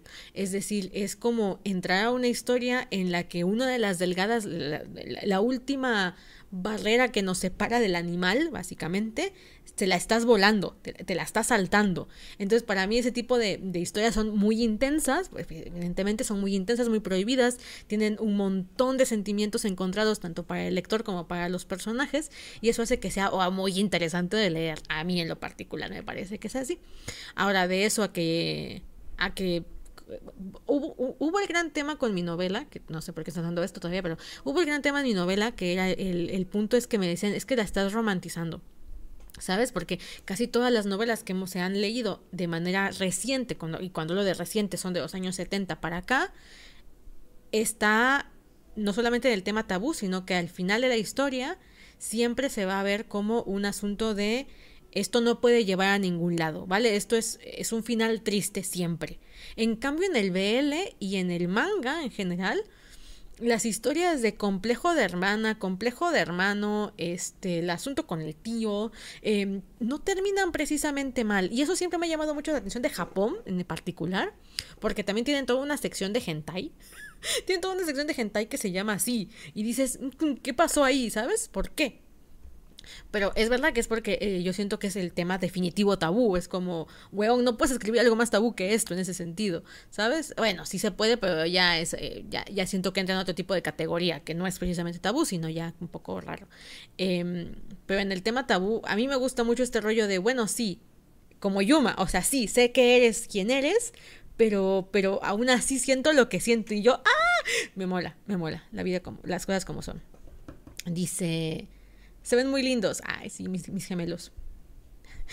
Eh, están preciosos, dice Aiden. A mí me encanta ver el detrás de cámaras. A mí me encanta mostrarlo también, ¿para qué te digo? Eh, sí, en otras épocas tienen la intención de preservar el poder, sí, claro. El poder, el linaje, eh, porque a veces no solamente es el poder, es un tema de que se creía, realmente fidedignamente se creía que existía sangre más aristócrata que otra. Había sangre real y había sangre, ya sabes, plebeya. Este. Dice Blady, eso de romantizar no dejan disfrutar a gusto. Sí, te, entiendo. Muy bien, vamos con la ronda de preguntas. Si tienen otras preguntas, también suéltenlas por ahí. La primera que tengo aquí es: eh, ¿hay algún capítulo que te dio miedo publicar? un capítulo que te dio miedo publicar. Sí, creo que hubo más de uno.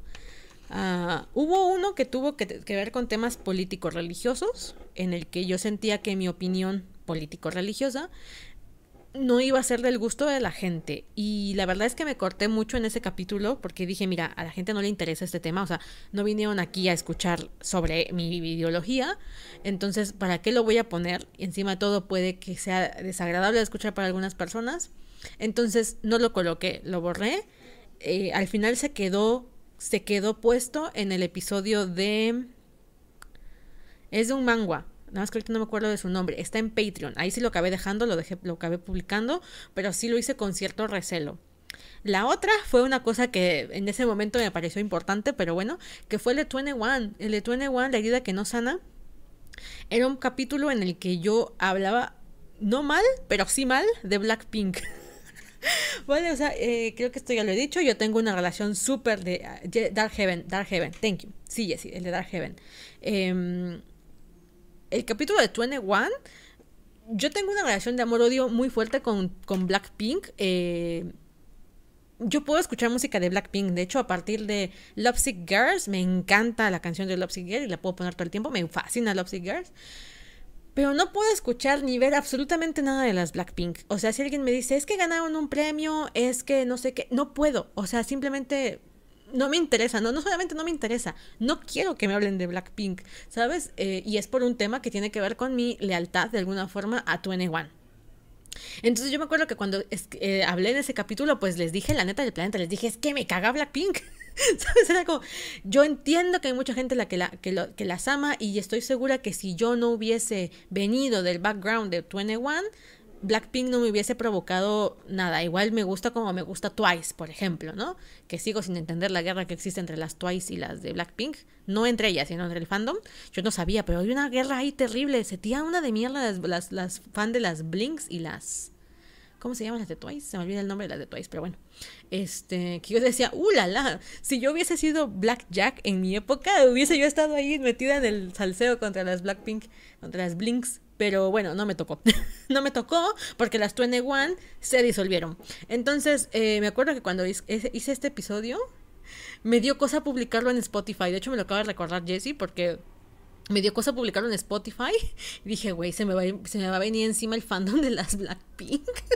y dije, no tengo ganas de pelearme con el fandom porque yo sé que mi, mi desagrado por las Blackpink es irracional, no es... Eh, no es argumentativo que yo diga, güey, es que me caen gordas porque tal, porque la Jenny, porque la, no sé cómo se llaman las demás, no, no, no, me sé sus nombres, este, tal cosa, no, mi odio es totalmente irracional que tiene que ver con una, un, una dolencia, una herida que no sana, que es haber perdido a las 21. Y de alguna manera yo decía, pues me van a caer lo del el haterío, con justa razón, porque yo, yo misma decía, las odio, sí. ¿Va a cambiar mi percepción? Tal vez. Eso fue hace dos años, creo, ese episodio. No ha cambiado. O sea, yo puedo escuchar a las Blackpink, me gusta el grupo, me, me escucho, pero no puedo saber nada de ellas. Me estresa, me estresa enterarme de cosas de ellas. Uh, me sale, por ejemplo, una vez me salió la recomendación en Netflix de su documental y yo, Netflix, me cagas, ¿por qué chingada me recomiendas esto? No me interesa, no me recomiendas esto, Netflix. Eh, y entonces no publiqué ese capítulo. en Spotify. Porque yo sé que para muchas los grupos al fin y al cabo nos interesan mucho. O sea, yo entiendo esta, esta afiliación, este apego emocional que mucha gente tiene con sus grupos favoritos. Yo lo tuve con 21, sé que mucha gente tiene con Blackpink, sé que mucha gente tiene con BTS. Eh, conozco mucha gente que BTS les, les salvó en momentos importantes de su vida. Y que para alguien que está fuera del mundo del K-pop o fuera del mundo de los grupos pueda decir, güey, qué pinche exagerada. Pero siempre lo he comentado que me pasó con Naruto. Eh, y me pasó con animes, alguien le pasó con un grupo. Eh, sucede, pasa, está ahí, le dedicas tu energía, de alguna manera haces una conexión emocional con esa persona que está en Corea y que no tiene ni puta idea que tú existes, pero bueno, está ahí y, y, ya, ¿no? Entonces yo no me enfrascaba en peleas con los, con los otros fandoms, pero tampoco era como que me fascinara ver cosas de Blackpink y yo decía me van a odiar. Entonces ese, ese capítulo lo dejé solamente en YouTube. Aquí tengo otra pregunta que dice, ¿hay algún, ¿hay algún capítulo en el que hablaste de algo de lo que ahora ya no crees? No sé quién me dejó esta pregunta. No, puse sus nombres, perdón. Este... Creo que hay varios. A ver, estamos hablando de que hace cinco años yo empecé a grabar Fuyoshi Senpai. Es muy probable que de los primeros tres años de lo que grabé, hoy en día ya no piense exactamente igual que como pensaba hace cinco años. Puede que haya cosas que hayan cambiado, otras que tal vez se mantengan exactamente igual. O haya cosas que ya no me interesan, que antes me interesaban, y viceversa, cosas que antes no me interesaban y ahora me interesan. No recuerdo algo así como concreto, creo que lo hablé hace un ratito con el episodio de... El de mi percepción del amor, sobre el BL, cómo el BL afectó mi percepción del amor, que tengo cositas que dije que tal vez igual las tendría que matizar un poco ahora, eh, por eso quiero hacer un episodio que se llame Las Fuyoshis, realmente somos capaces de separar la ficción de la realidad para hablar un poco de este tema en concreto, em, porque ya no pienso exactamente igual, si bien voy a mantener mucho lo que dije en, en ese episodio, hay algunas cosas como que quiero matizar y que creo que estarían bien como ponerlas en la mesa otra vez de ahí ya no sé, no sé otra cosa me arrepienta yo. Pero creo que una vez dije que me había gustado el final de, de Warehouse. No sé si alguna vez dije eso, que me había gustado el final porque habían acabado felices, pero después lo pensé bien y dije, güey, es que no tienes en ningún sentido que haya acabado bien Warehouse. Acabo de dar un spoiler de un final de, una- de un manga, o lo siento, un manga. Y dije, ¿por qué dije que me gustó si en realidad estaba bien feo? Y dije, bueno, igual algún día lo cambio. Pero, por ejemplo, de los manuas, mangas y demás que he hablado mal de ellos, ninguno me ha vuelto a convencer. Por ejemplo, eh, el otro día, no me acuerdo, eh, me dijeron, Gaby, léete la novela de Los 10 años en los que más te amé. Es que la novela sí es súper emocional y sí te va a llorar. Miren, empecé y la, la puta úlcera que yo tenía del capítulo de de los 10 años en los que más te amé, se me reabrió. O sea, se me reabrió de, de- nada más del coraje de empezar a releer los 10 años en los que más te amé. Así que no, chicos, no lo hagan. No me arrepiento de, de, de las reseñas que he hecho. Ah, sí, hay una de la que me arrepiento. Creo que hasta borré el capítulo. No sé si está publicado, pero me arrepentí a los poco, al poco tiempo de haberlo publicado, me, lo- me arrepentí. Que era el inicio de la temporada 5. Hice un episodio que se llamaba El final de Amolat, Amoload, que es uh, A Mother of Life and Death. Es un cómic, un webcómic vietnamita, es una chica vietnamita que me, me gustaba muchísimo, me gusta muchísimo. Eh, yo creo que era uno de mis cómics preferidos, lo seguía yo religiosamente, llevaba yo años siguiendo ese cómic y lo actualizaban cada choporrocientos mil años. Em, y un día la autora sube un comunicado con el último episodio. Yo estaba sacadísima de onda porque eh, era un manga, perdón, era un webcómic que estaba en dos tiempos, ¿vale? O sea, veíamos el tiempo presente y esta, llevábamos ya como tres años en un flashback, literal tres años en un flashback, en el que nos estaban contando la relación de la pareja protagonista, de cómo fue que se hicieron pareja. Y en el presente no eran pareja, entonces tú sabías que algo había pasado en el medio que los, los tronó, pero no sabíamos el qué. Entonces yo venía siguiendo este, este webcómic religiosamente y de pronto a los... se publica el nuevo capítulo, yo emocionadísima, estaba en Patreon, la, la, eh, mm, autora vino a la Doki Doki de una de las... Yo estaba así extasiada, yo quería conocerla en, vivo y en directo, no pude ir a esa Doki Doki, pero hubiese yo ido literalmente solamente para ver a esta autora. Eh, y de pronto suben el, nuevo- capítulo y dicen que es el capítulo final. Y yo estoy como, no puede ser porque falta todo, o sea, no, no, se, no, se- no se sabe un montón de cosas como que el capítulo final. Y la autora emite un comunicado en el capítulo final que te deja ahí súper abierta la historia porque los, la pareja se hace pareja, pero tú sabes que en el presente no son pareja y ahí lo corta. Y explica por qué, ¿vale? Ella tenía sus problemas personales, pero principalmente ya no se sentía cómoda escribiendo la relación erótico-afectiva de vida y muerte, porque ella, eh, a través de un proceso de descubrimiento, había dicho que se descubrió eh, aromántica, ¿vale? Asexual aromántica. Entonces ya no se sentía cómoda hablando sobre, escribiendo sobre la relación de Amolod, de, de vida y muerte, y decía que ella pensó en algún momento quitar la, la, la, la- ¿cómo se puede decir esto? La relación erótica, el, el elemento erótico de la, de, la, relación, pero que era como transgredir a los personajes porque la relación de ellos era erótica. Entonces decía, si yo le quito esto, pues como que se pierde mucho del sentido. Entonces prefiero ya no seguir escribiéndola. Y dijo que tal vez algún día volvía. Y me acuerdo que en ese momento yo estaba muy enojada porque dije, no puede ser. Tantos años siguiendo esta historia, yo quería saber en qué terminaba, la estábamos apoyando. Y, y, y ella dijo, ahí muere, ¿sabes? Entonces hice un episodio en el que yo hablaba de esto. Y al poco tiempo me arrepentí de ese episodio porque precisamente yo abandoné una de mis novelas, em, la del rescate del rey, la dejé parada porque simplemente ya no sabía cómo seguirla, me había, me había atorado, no sabía por dónde continuarla.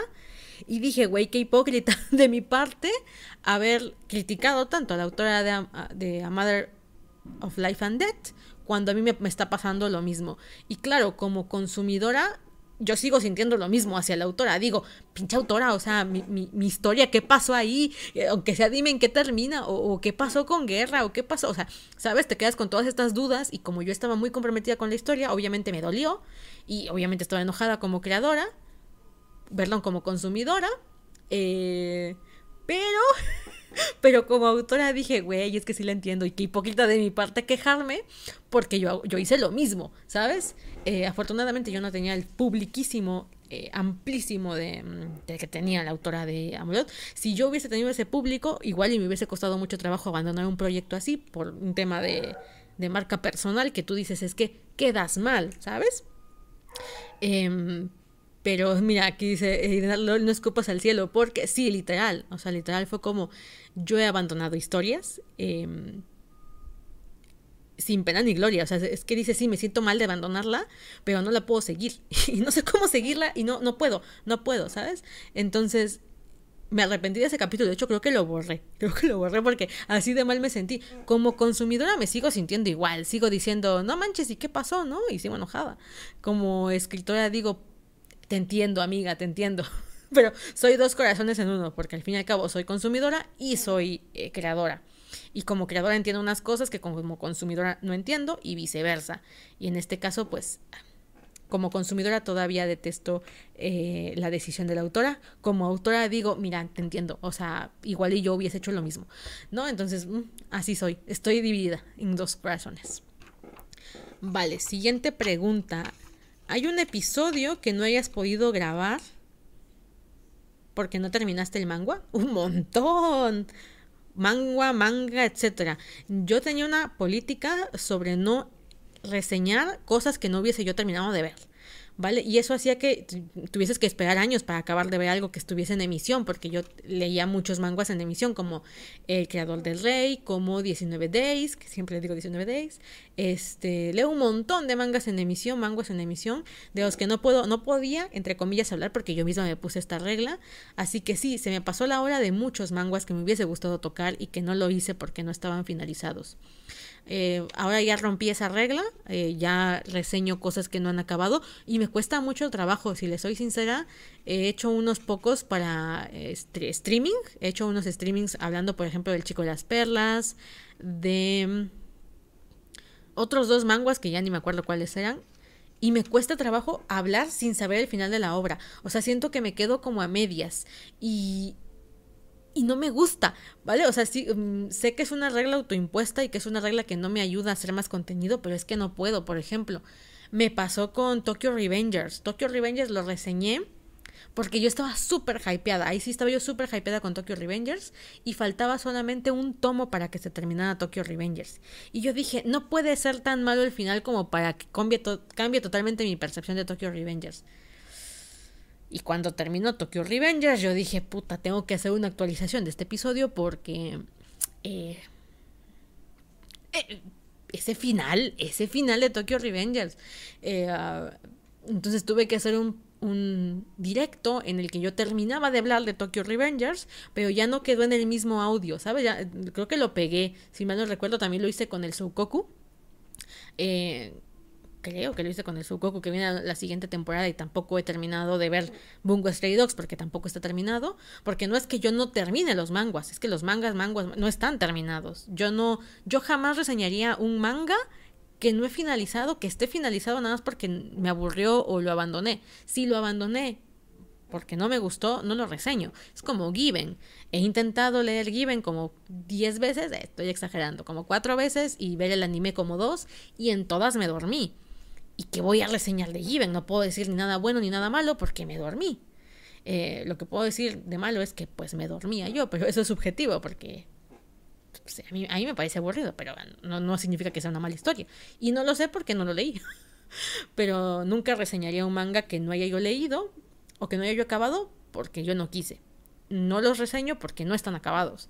Y me cuesta reseñar cosas que no están acabadas. Es que yo sí lo pienso. Yo siento que el final es donde dices, o aquí hace así la historia y hace kabum kabum y flores y mariposas, o se va la ñonga.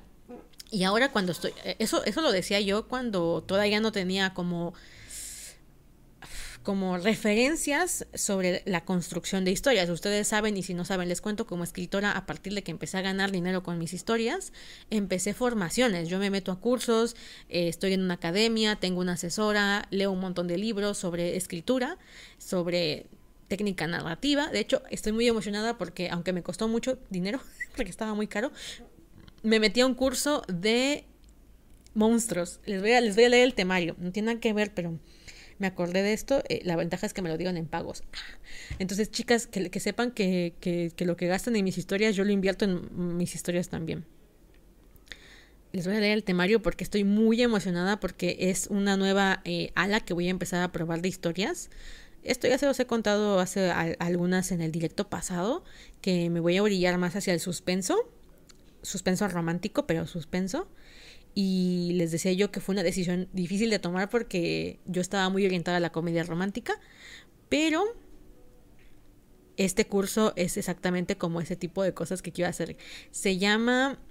Ay, pinche chingada esto. Monstruos y demonios. El curso incluye lo sobrenatural, desempolvar lo antiguo, locura y enfermedad. Ese pinche tema me mama, me mama, me maman las historias que tienen locura y enfermedad. De hecho, yo el otro género que leo muchísimo, que no es BL, es el de suspenso, suspenso romántico, perdón, eh, thriller de psicológico. Me encanta leer thrillers psicológicos, tanto en películas como en novelas. Me flipa leer thriller psicológico. Y me encantan los personajes enfermos mentalmente y que no saben diferenciar lo que les está pasando en la vida real de sus cabezas. De hecho, les voy a recomendar. Por ejemplo, acabo de leer uno que no me gustó. Es que les podría reseñar esto porque lo terminé antier o ayer, no recuerdo si fue ayer o antier, que se llama La chica... No, ¿cómo se llama? Espérense, aquí lo tengo, lo, tengo en Kindle todavía porque lo acabo de terminar. Antier, no, no, le, he quitado de mi Kindle. Que se llama...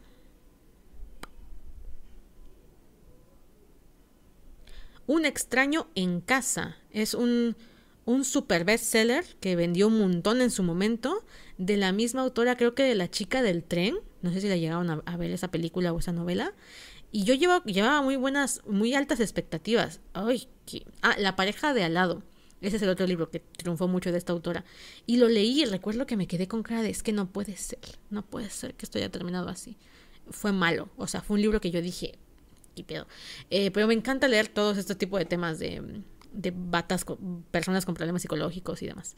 Eh, Sugerir lo monstruoso, jugar con el demonio, explorar otros mundos, ritual e invocación y los monstruos y lo maligno en nosotros. Yo dije, es que no me puedo perder este curso. Y es un curso para escritores. Entonces, eh, ¿por qué estaba yo hablando de esto? Ah, sí, sí, sí. Bueno, aparte del curso, eh, yo empecé a tomar como clases sobre técnica literaria, sobre escritura, sobre todo este rollo, y te explican que el clímax es el punto más álgido de la historia, que es donde todo se resuelve o todo se va al diablo, y que el clímax es como el momento clave que has ido construyendo a lo largo de toda la historia, y si ese clímax sale mal, la, historia se te cae. Entonces ahora entiendo por qué es tan importante saber el final de una historia para poderla eh, reseñar, que fue lo que me pasó con Tokyo Revengers. O sea, yo decía, me encanta la historia y he vivido un montón de emociones con ellos, pero ¿por qué el momento más clave de la historia, al fallar como momento clave, te derrumba un montón? Y, y, fue lo que me pasó con Tokyo Revenge. Yo decía, es que la historia es muy buena y me encantan los personajes, pero ya no me siento capacitada para decir que es una gran obra porque el final está muy mal, el final está torcido, el final eh, le encuentras demasiados hoyos, ¿no? Es un final insatisfactorio, es un clímax insatisfactorio. Entonces, por eso es que me cuesta trabajo reseñar historias que no están finalizadas. La que sí tengo ganas de reseñar son las de tipo Slice of Life. Las Slice of Life no, no tienen este tipo de estructura narrativa porque no tienen un clímax. 19 Days, eh, Xiang Fei y Lang Wang, creo que se llama, Bromance más 18, este... Mm, hay muchos Slice of Life, pero estos son mis tres favoritos. Tengo un montón de ganas de reseñarlos. Y digo, no pasa nada porque son momentos em, cotidianos de la vida de dos personajes. Y de hecho estas tres historias se parecen mucho, son las tres son chinas. Em, y las tres son sobre amigos, amigos enamorados del amigo, ¿sabes? Eh, esa fina línea entre el bromance y el estoy perdidamente, locamente, estúpidamente enamorado de ti. ¿Vale? Esa línea delgadita, ahí están estas tres historias que es 19 Days. 19 Days ya la pasó. 19 Days, por favor, aplaudamos todos porque ya hubo beso, ya hubo metida de mano y tú dices, ya, 19 eh, Days coronado. O sea, mi Slice Life preferido de toda la vida es 19 Days. No lo puedo evitar y tengo muchas ganas de hablar de él. Y no sé por qué no he hablado de él, contando que nunca va a acabar en el sentido de que no hay una trama, no hay, no hay una cosa que tú digas, ah, aquí va a acabar. Yo siento que, que la pareja secundaria, la de Mo, eh, surge también y se, y se concreta más rápido que la pareja protagónica, porque si la pareja protagónica termina su, su acaba su arco, termina de alguna forma la historia, que no es verdad porque es un slice of life, entonces te pueden seguir contando la historia de estos cuatro como novios, pero e, es la tensión que se ha venido retrasando. Curiosamente, la pareja secundaria le ganó en popularidad y en fuerza a la pareja protagónica de 19 Days. Y entiendo por qué.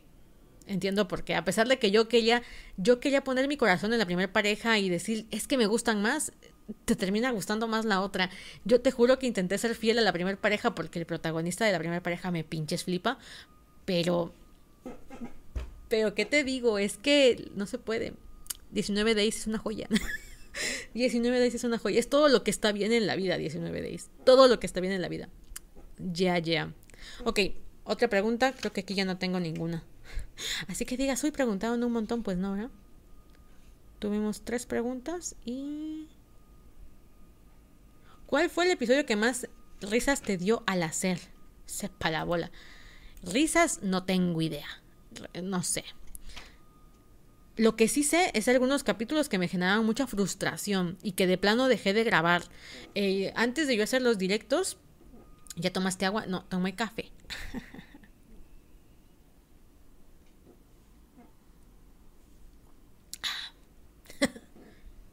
Mm. El... ¿Cómo se llama? Hubo capítulos que me frustré muchísimo grabando o, perdiendo la base de datos. Em, ustedes en, en, vivo y en directo escuchan a mis perros, escuchan cómo entra gente, escuchan los cohetes. Yo cuando grababa, ese tipo de sonidos me estresan mucho, entonces lo que hago es parar de grabar, esperar a que termine el sonido, cortar y volver a empezar. Entonces llegaba un momento en el que hacer un episodio de dos horas y media, a mí me, tardaba hacerlo tres horas, tres horas y media. Y no era contenido salvable, era cosa que se iba a la basura. Entonces me empecé a estresar mucho. Eh, luego me empezó a pasar una cosa muy negativa, esto era con mi anterior computadora, que era que se me perdían los capítulos. Mm, perdí el de... El de... Mm, la canción de Aquiles, que duró dos horas. Perdí el de... Creo que ya había grabado uno de Pluto. También lo perdí. Em, también tenía yo el de Hannibal. Hannibal con, con, Will Graham, que me encanta esa pareja. Grabé dos horas y media y se perdió el capítulo y todavía me faltaba la segunda parte y me estresé mucho y dejé, ya no los hice. A pesar de que me gustan un montón y que quise hablar de ellos, ya no los hice. De hecho, tengo pendiente por ahí el de Sherlock y Watson, ¿verdad? Ay, lo voy a grabar, ¿sabes qué? Mira, últimamente estoy así de que, ¿qué grabo? No estoy viendo nada nuevo, no estoy leyendo nada nuevo y tengo capítulos pendientes. Ya no son populares, ya no van a tener muchas visitas, pero mira, hay que sacarlo del ronco pecho porque todavía los tengo aquí atravesados. Y esos me frustraron mucho y nunca los volví a grabar. Nunca los volví a grabar. Dice, esos ruidos casi ni se oyen, Gaby. Es que ustedes no los oyen, pero no, sí se oyen. Yo los oigo en el, audio y digo, ahí están los perros, ahí, suena el cohete. Y, y, digo, eso se va a oír muy feo en el audio. Ya de por sí no es un audio profesional. Ahora imagínate con todo el desmadre ahí. No. Dice, ¿shipeas algo de One Piece? No he visto One Piece y probablemente jamás vea One Piece porque son muchísimos capítulos. Cuando yo tenía, ¿qué te gusta? 14 años, 13 años, yo tuve un amigo, amigo novio digital, creo que lo conté en algún capítulo, eh, era un lector de mis fanfictions y él es del Salvador y teníamos años hablándonos por Messenger. Este, bueno, ya tiene tiempo que no platicamos ya tan cercano, pero en ese tiempo hablábamos muy seguido y él siempre me decía, ve One Piece, ve One Piece y le estoy hablando de hace más de mm, más de 10, más de 15, más de 10 años, yo creo que tendría unos 15 años que me decía, "Ve One Piece" y no lo vi en ese momento porque tenía muchos capítulos. ¿Crees tú que yo lo voy a ver ahora? No, ni de pedo voy a ver ahora. no, no, no. Dice el episodio de Sandra Hazard. Oigan, sí, ahorita estoy eh, metida con chicos heterosexuales. Definitivamente no es mi saga preferida, chicos heterosexuales. Eh, hubo varios volúmenes que simplemente no me atrapaban. Pero ahorita estoy con un poco retorcido, creo que se llama. Solo un poco retorcido. Estoy por terminarlo. De hecho, lo empecé ayer. Estoy por terminarlo ahorita. Y de ahí ya me voy a ir de este hasta el final, hasta regresar a Damiano, el sexy, guapísimo Damiano. Terminando voy a hacer un episodio general de Alessandra Hazard y de ahí me voy a pasar serie por serie eh, a, Patreon, ¿vale? Recuerden que Patreon tiene una mensualidad de 60 pesos, que son 30 pesos por quincena. Ahí me ayudan a mantener el podcast, a pagar los gastos de todo este rollo y eh, les doy capítulos extras. Este en Spotify también, por cierto, voy a subir una nueva novela. Eh, de hecho, va a ser esta novelette actualizada. La voy a estar subiendo en Patreon para todas mis Patreons antes de que salga en papel. Si me quieren apoyar ahí, también pueden sumarse. Va a estar en la mensualidad de 60 pesos. Entonces es también su chance de sumarse, leer la novela, escuchar todos los episodios que ya tengo ahí en Patreon y escuchar los nuevos que yo llegue a sacar. Dice, sí, Sherlock, sí, Sherlock me hace falta. Es que el otro día dije, voy a hacer, ya tiene como tres meses que dije, voy a hacer el episodio de Sherlock. Y dije, ay, como que hay que ver la serie otra vez, ¿no? Y me puse, me puse a ver otra vez la serie. Y se me olvidó hacer el episodio. Soy una ficha, soy una ficha. Dice a Ari Yami, es que los perritos quieren ser parte del podcast. ¿Qué van a querer ser parte del podcast? Nada más les gusta estar ahí molestando. Liku sacó los cuchillos. Dice Shironeko, esa ansiedad no te deja vivir en paz, mujer. No, no, no. No me deja. De hecho, ahorita estoy hablando con mi terapeuta sobre esto. Eh, la terapia estoy así de que es que tengo mucho, mucho rollo con el tema de, de, este tipo de cosas. Y él me decía, es que no aceptas la realidad. Y yo, güey, qué dolor de estómago. Luego les cuento lo que estoy viendo en terapia ahorita. Eh, es una terapia light porque es conductiva, conductual, conductiva. No es... Eh, tomo, terapia de... Bueno, luego hablamos de mis terapias porque si no... tomo la de... Um, la... um, ya se me olvidó el nombre de la, de la rama. Ay, me mataría esta pavo si no, si no me acuerdo ahorita. Este. Psicoanálisis, ¿vale? Tengo terapia con psicoanálisis y apenas recién hace una semana empecé terapia de conductivo conductual. Después les cuento cómo me está yendo con esa. Con ese, con ese terapeuta estamos trabajando cosas de mi aspecto laboral, no de mi vida familiar y demás, no, aspecto laboral. Y él me dice que lo que pasa es que me cuesta trabajo aceptar la realidad como es. Y yo, ya cláveme un puñal, de veras, o sea, ¿qué más quiere que yo haga? Pero luego les cuento de eso. Dice Iván, ¿hay algún ship que odies? Que odie. Seguramente en algún... Ah, sí, sí hay, sí hay. no es que lo odie. A ver, eh, No, igual y sí. Eh, los ships que rompen mi ship, ¿sabes? Ese, tipo de, ship que dices, este, ay, eso no tiene sentido y rompe mi ship, me suele estresar. Pero no odio nada como en plan de decirle a alguien, güey, no tiene sentido que lo esté shipeando o nada. Por ejemplo, el ship que detesto mucho, no detesto a la gente que lo shipee, pero detesto el ship, es el de Loki y Loki Fem de Sif, Sylph. ¿Cómo se llama la morra de la serie? Que es, es, una pareja canónica teóricamente, que es la serie de Loki. Loki, el Loki que escapa de la dimensión del viaje en el tiempo de los Vengadores, bla, bla, bla. Se escapa con el tercer acto, acaba viviendo su propia línea temporal, se escapa por la línea temporal, termina metido en un tema de viaje en el tiempo y de reguladores de viaje en el tiempo y resulta que su yo alternativo es el que está jodiendo la línea de tiempo. Y su yo alternativo es mujer. ¿No te imaginas? El estrés que me causó cuando yo vi esa serie y vi el beso que se da Loki y Loki. Yo estaba con Antonio y le dije, es que ya se veía venir, pero no era pinches necesario. No, no, o sea, me caga, me caga esa pareja, me caga esa pinche pareja. Y luego yo decía, bueno, igual a nadie le gusta la pareja porque a mí no me gustó, pero después empecé a ver fanarts de la parejita en, en Pinterest porque yo tengo mi tablero con 1356 pines de Tori Loki ¿vale? Y está incompleto porque se perdió la mitad de mis pines por contenido erótico, pero eso es otra cosa que lo hablamos otro día. Este, tengo más de 1500, más de mil y pico de pines en mi tablero de Tori Loki y entonces me empezaron a aparecer los, los, esos de, eh, de, de, Loki y de la otra morra, también Loki, y yo, bloquear, o sea, yo no quiero ver esto. Eso sí me estresan. Yo dije, pero ¿quién, ¿a quién se le ocurrió shipear estos dos? Entonces, si tú shipeas a Loki y a esta morra, pues igual y podemos hablar, pero nunca seremos amigas. Porque eso no está bien, no, no está bien. No, no, si Loki hubiese sido otro Loki, igual y lo hubiese yo superado, ¿eh? O sea, si fueran dos Lokis, igual y sí. Pero era una Loki femenina. No en mi, no en mi turno, amiga. No en mi turno. Dice. Es que tus ships no se hacen canon. Dice Antonio, tu psicólogo diciendo, ¿ves? No aceptas la realidad. Me acaban de apuñalar. Dice Iván, hay muchos ships que, que detesto, pero no os nombro por miedo a la reacción de los demás. Es que, mira, yo siento que al fin y al cabo a veces uno cuando externa un descontento con algo, por ejemplo, yo puedo decir que me caga la pareja, por ejemplo, esto es un ejemplo, ¿eh? porque no me gusta, pero tampoco la odio. La pareja del Capitán América con Tony, ¿vale? O sea, yo shipeo una pareja súper desagrada- desagradable para mucha gente, yo lo entiendo, que es la de Tony Stark y Peter Parker, que es el Starker. Que todo el mundo te dice, pero morra, el, el chavo tiene 14 años en la serie, y yo en la serie, pues, pero el actor no se ve de 14, entonces, perdón, mi mente se va, I'm so sorry. Pero ¿cómo? Si son padre e hijo. Yo, no, no, no, no son padre e hijo. Este es un señor que le pidió a un chico ponerse ropa apretada. A mí no me confundas. No. Entonces yo entiendo que mucha gente odie el Starker. Totalmente comprensible. Y por tanto a mí no me gusta el Capitán América y eh, Tony Stark. Yo prefiero al Capitán América y Bucky, ¿no?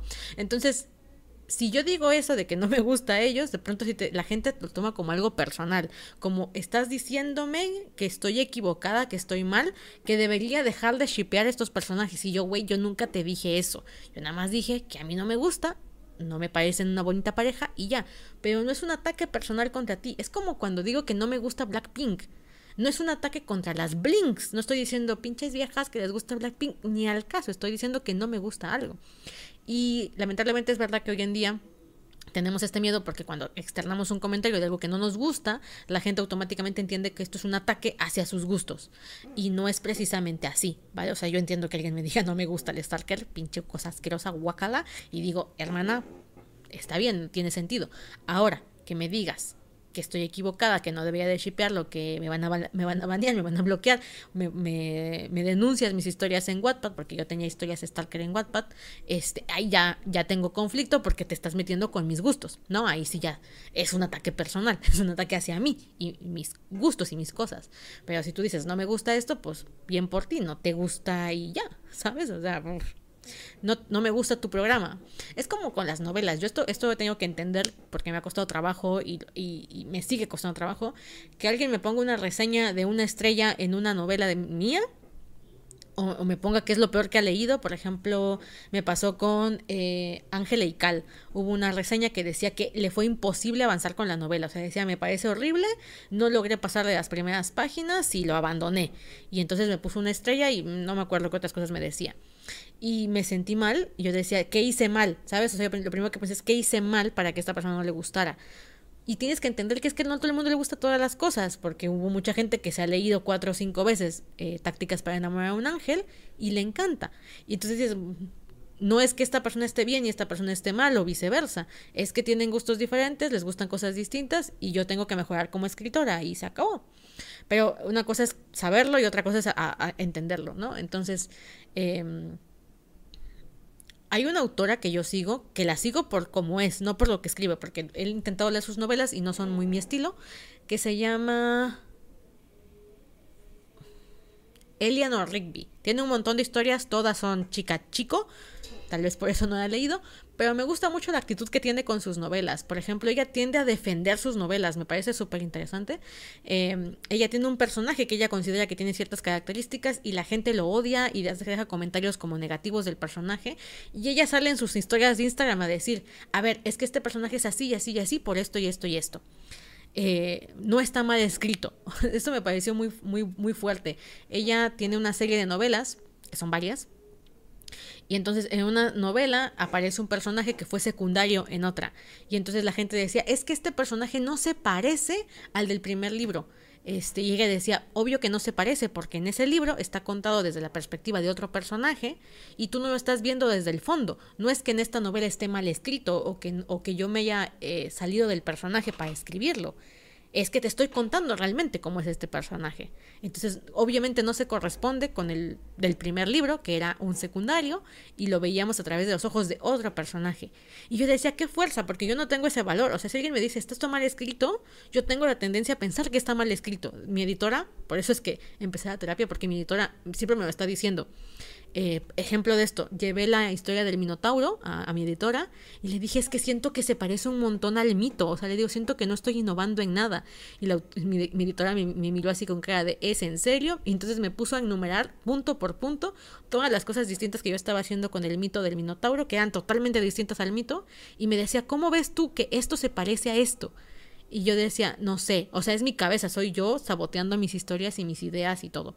Entonces, este... Em, claro, es, es, como quisiera yo tener la, la, facultad de defender a mis personajes y mis historias, porque creo en ellos y creo en sus decisiones, y creo que lo que están viviendo de la manera en la que la están viviendo es lo que les tocó. Por ejemplo, ahorita, esto lo van a ver con la novelette. Eh, Will, que es el segundo personaje de aquí, que aparece en esta novelette, pero ahora va a ser el protagonista, toma unas decisiones bastante cuestionables, voy a decirlo de esta manera, toma unas decisiones muy cuestionables que yo decía, es que la gente va a decir que por qué está tomando ese tipo de decisiones, pero es que para Will esas son las decisiones que tiene que tomar, ¿sabes? O sea, en su, en su cabeza esto es lo que tiene que ser. Y, y quiero defender al pobrecito personaje porque fue lo que yo decidí cuando lo creé y es lo que él también decidió cuando ya lo creé, ¿sabes? Y obviamente no es políticamente correcto, es una novela, son dos novelas, si leyeron la, la, primera, es una novela muy de codependencia, es, una novela... Ares está, ya, si no han leído la novela les voy a dar spoilers, pero Ares está condenado a cadena perpetua. Y teóricamente, lo único que lo mantiene con vida es la existencia de Venus. O sea, y Venus podría irse, porque Venus es, pues, es, un hombre libre, no tiene por qué quedarse ahí, ¿sabes? Y aún así se queda, se queda y aguanta un montón de vejaciones en una prisión en la que no tendría por qué hacerlo, y cualquiera en su sano juicio diría, vete de ahí.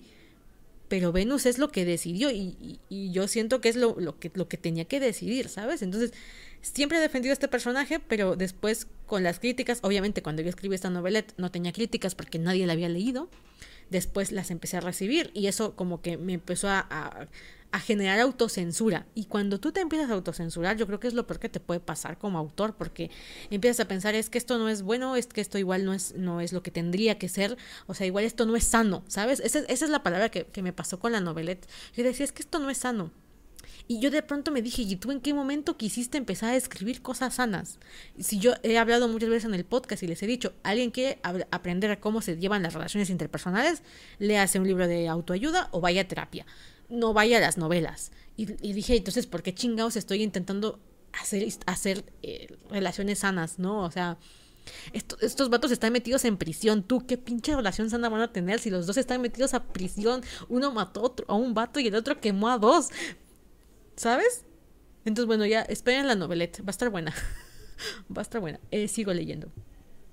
Dice, hay, eh, hay quienes se ofenden por todo. Dice Shironeko, respeto tu opinión, pero refirmo mi autoridad de fan tóxico tirándote arena de todas formas. Además de que yo creo que desperdicias mucha energía, la neta de la neta, desperdicias mucha energía yéndote a pelear con otro fandom por otras parejas, ¿sabes? O sea, es que me parece tan absurdo de decir, mira, tengo media hora libre y en vez de hacer cualquier cosa, jugar al Tetris en mi celular o, escribir un capítulo de mi novela o whatever, voy a dedicarle esta media hora a tirarle mierda a otra persona que no conozco porque le gusta algo que a mí no me gusta. Dices, why? Why? De verdad, ¿por qué? ¿Por qué desperdiciarías tu tiempo así? Una cosa es que no te guste, totalmente válido, y otro tiempo es que gastes energía, atención, tiempo y todo en hablar de algo que no te gusta, ¿sabes? Dice eh, la autora, de tus opiniones por el pero con mucho respeto. La autora me mata porque yo digo, yo no tendría ese valor de decirle a mis lectores, así no es la cosa, ¿sabes? Por un lado, porque creo que el escrito se tiene que sostener por sí mismo y por otro lado porque digo, eh, por ejemplo, la autora me mata porque la autora tiene una saga de novelas que son históricas y ella dice que esas las escribe para comer, porque dice que la neta le caga ya escribir esas novelas. Dice, me, estresa escribir esas novelas, no me gusta escribir esas novelas, las escribo porque son las que más se venden, pero la verdad yo quiero escribir estas otras novelas. Y tiene otras novelas que también escribe de fantasía y cosas así, que no le van tan bien. Entonces ella dice, pero así, lo pone en su Twitter, así de, ya me caga escribir esta novela, pero ya, ya salió, cómprenla. Y yo, la madre, qué huevos. Decir, mira, escribí esta cosa, la odio, pero tómala, igual y te gusta me flipa esa autora en ese, sentido. Eh, dicen un chivo, uno es enemigo muchas veces y no ve las cosas bien que hace. Totalmente, sí, sí, yo, yo constantemente. Mm, y es un tema que tienes que vivir con eso en, en, en, en gran medida. Eh, porque esta, esta autora que les cuento, que aunque defiende sus historias y todo, también te dice la neta del planeta. O sea, te dice, yo escribo estas porque son las que se venden. Y si quiero comer, tengo que escribir estas porque es lo que la gente le gusta, lo que la gente consume y, es lo que es. Y no me voy a estar peleando con esa realidad del mercado, ¿sabes? Eh, y ya. Y cuando tiene tiempo escribe las novelas que a ella le gusta escribir, que son rarísimas, por cierto. Y, y quienes la leen bien y quien no tan bien, porque lo escribió porque quería. Pero ella sí tiene como muy asumido que hay historias que por más que ella le gusten, no son vendibles y tiene que seguir escribiendo las novelas que son vendibles, aunque ya le cansen y le aburran y le estresen y digan, güey, ya, tómala, ¿no? Y también ahí entra algo muy curioso que también me llama la atención del mundo escritoril. Mucha gente que no vende novelas, que, te, que están así como en esa parte de que escriben y demás, pero no publican o no venden, luego te dicen que las novelas eh, que a las que les pones más corazón son las que mejor les va. Y eso es mentira. eso es mentira. Lo veo con esta autora. Esta autora dice, mira, esta novela no me gusta, pero es la que más se vende. Y la escribí sin amor, eh, sin amor al arte, o sea, la escribí porque era lo que tenía que ser, porque era mi trabajo, y se vende como, como churro, ¿sabes? Y digo, es mentira eso de que las novelas se sienten con el corazón. Tú tal vez lo sientas porque lo escribiste, pero la gente que la compra igual y no sabe diferenciar o no ve que una la escribiste con todo el amor de tu corazón y otra la escribiste porque tocaba escribirla y te gusta más esta que la otra. Así es la vida, ¿sabes? Entonces eh, me llama mucho la atención este romanticismo que tenemos alrededor de escribir novelas y de que, ay, cuando tú pongas el corazón y el alma y todo, esa novela se va a vender mejor.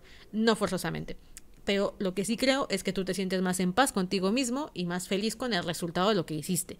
Eh, no te sientes mal con una novela que sacaste porque tenías que sacarla y a la que ya no quieres volver a ver, que una novela que la escribiste con mucho amor y te sientes orgulloso de lo que hiciste, ¿sabes?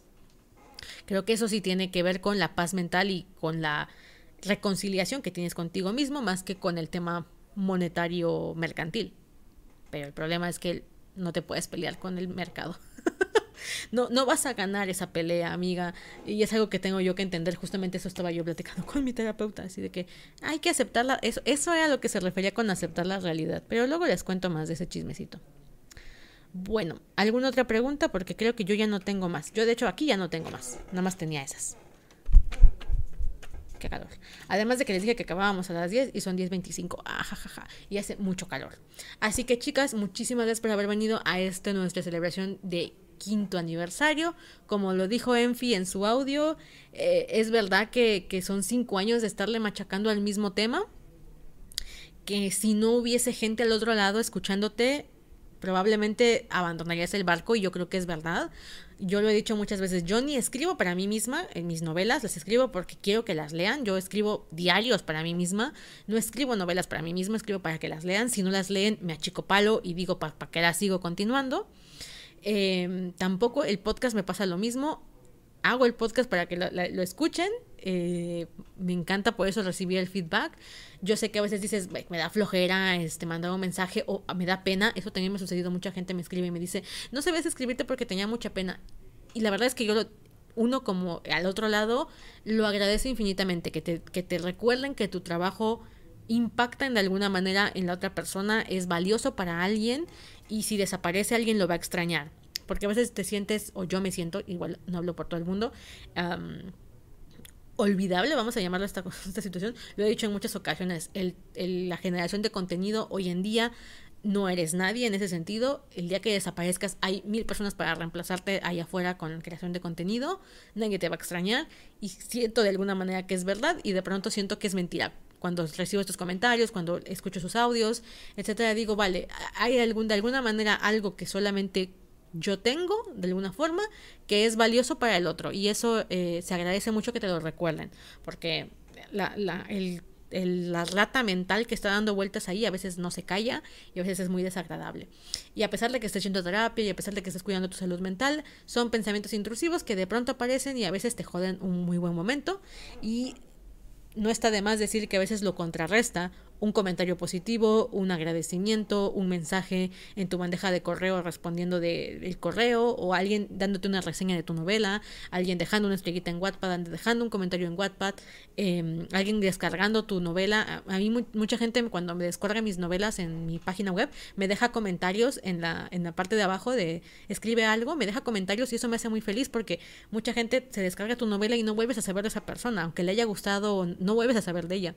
En cambio que te dejan un mensajito, a mí me pone muy feliz una venta en la que veo un amé la novela o amé tu libro anterior y ahora quiero este, soy muy feliz. Em, tal vez algún día deje de vivir del, del feedback positivo pero por ahora ese no es mi caso, lo aprecio muchísimo y se los agradezco infinitamente. Nos vemos en un próximo episodio, esperemos no tan largo como este, de Fuyoshi Senpai para una siguiente entrega. Recuerden que pueden escucharme en Spotify, también subo los episodios a YouTube y hay episodios especiales y demás en mi Patreon, donde tenemos una mensualidad de 60 pesos mexicanos, en la que vas a encontrar episodios exclusivos y también eh, capítulos de una nueva novela que ya pronto voy a empezar a subir por ahí. Vale, te, te, mando un beso enorme a todas que estuvieron presentes, a todas que se quedaron todo el directo. Liku, Ivana, Nunchi, Ari, Yami, eh, Shironeko. Aquí más anda por aquí. Jessica, obviamente. Blady, Baggy, Tlacoyo, que creo que Tlacoyo ya se fue a dormir. Ámbar, muchas, muchas gracias por haberme acompañado el día de hoy. Muy buenas noches. Besitos, besitos. Bye, bye.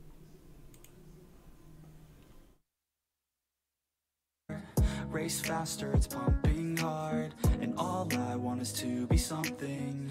That's why I just keep on running. Can't stop what you don't see coming. Yeah, and you know I'm coming.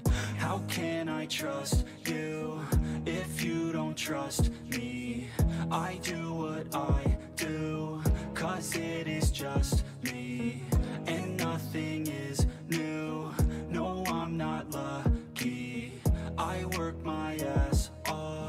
so I'll be some. You either pick yourself up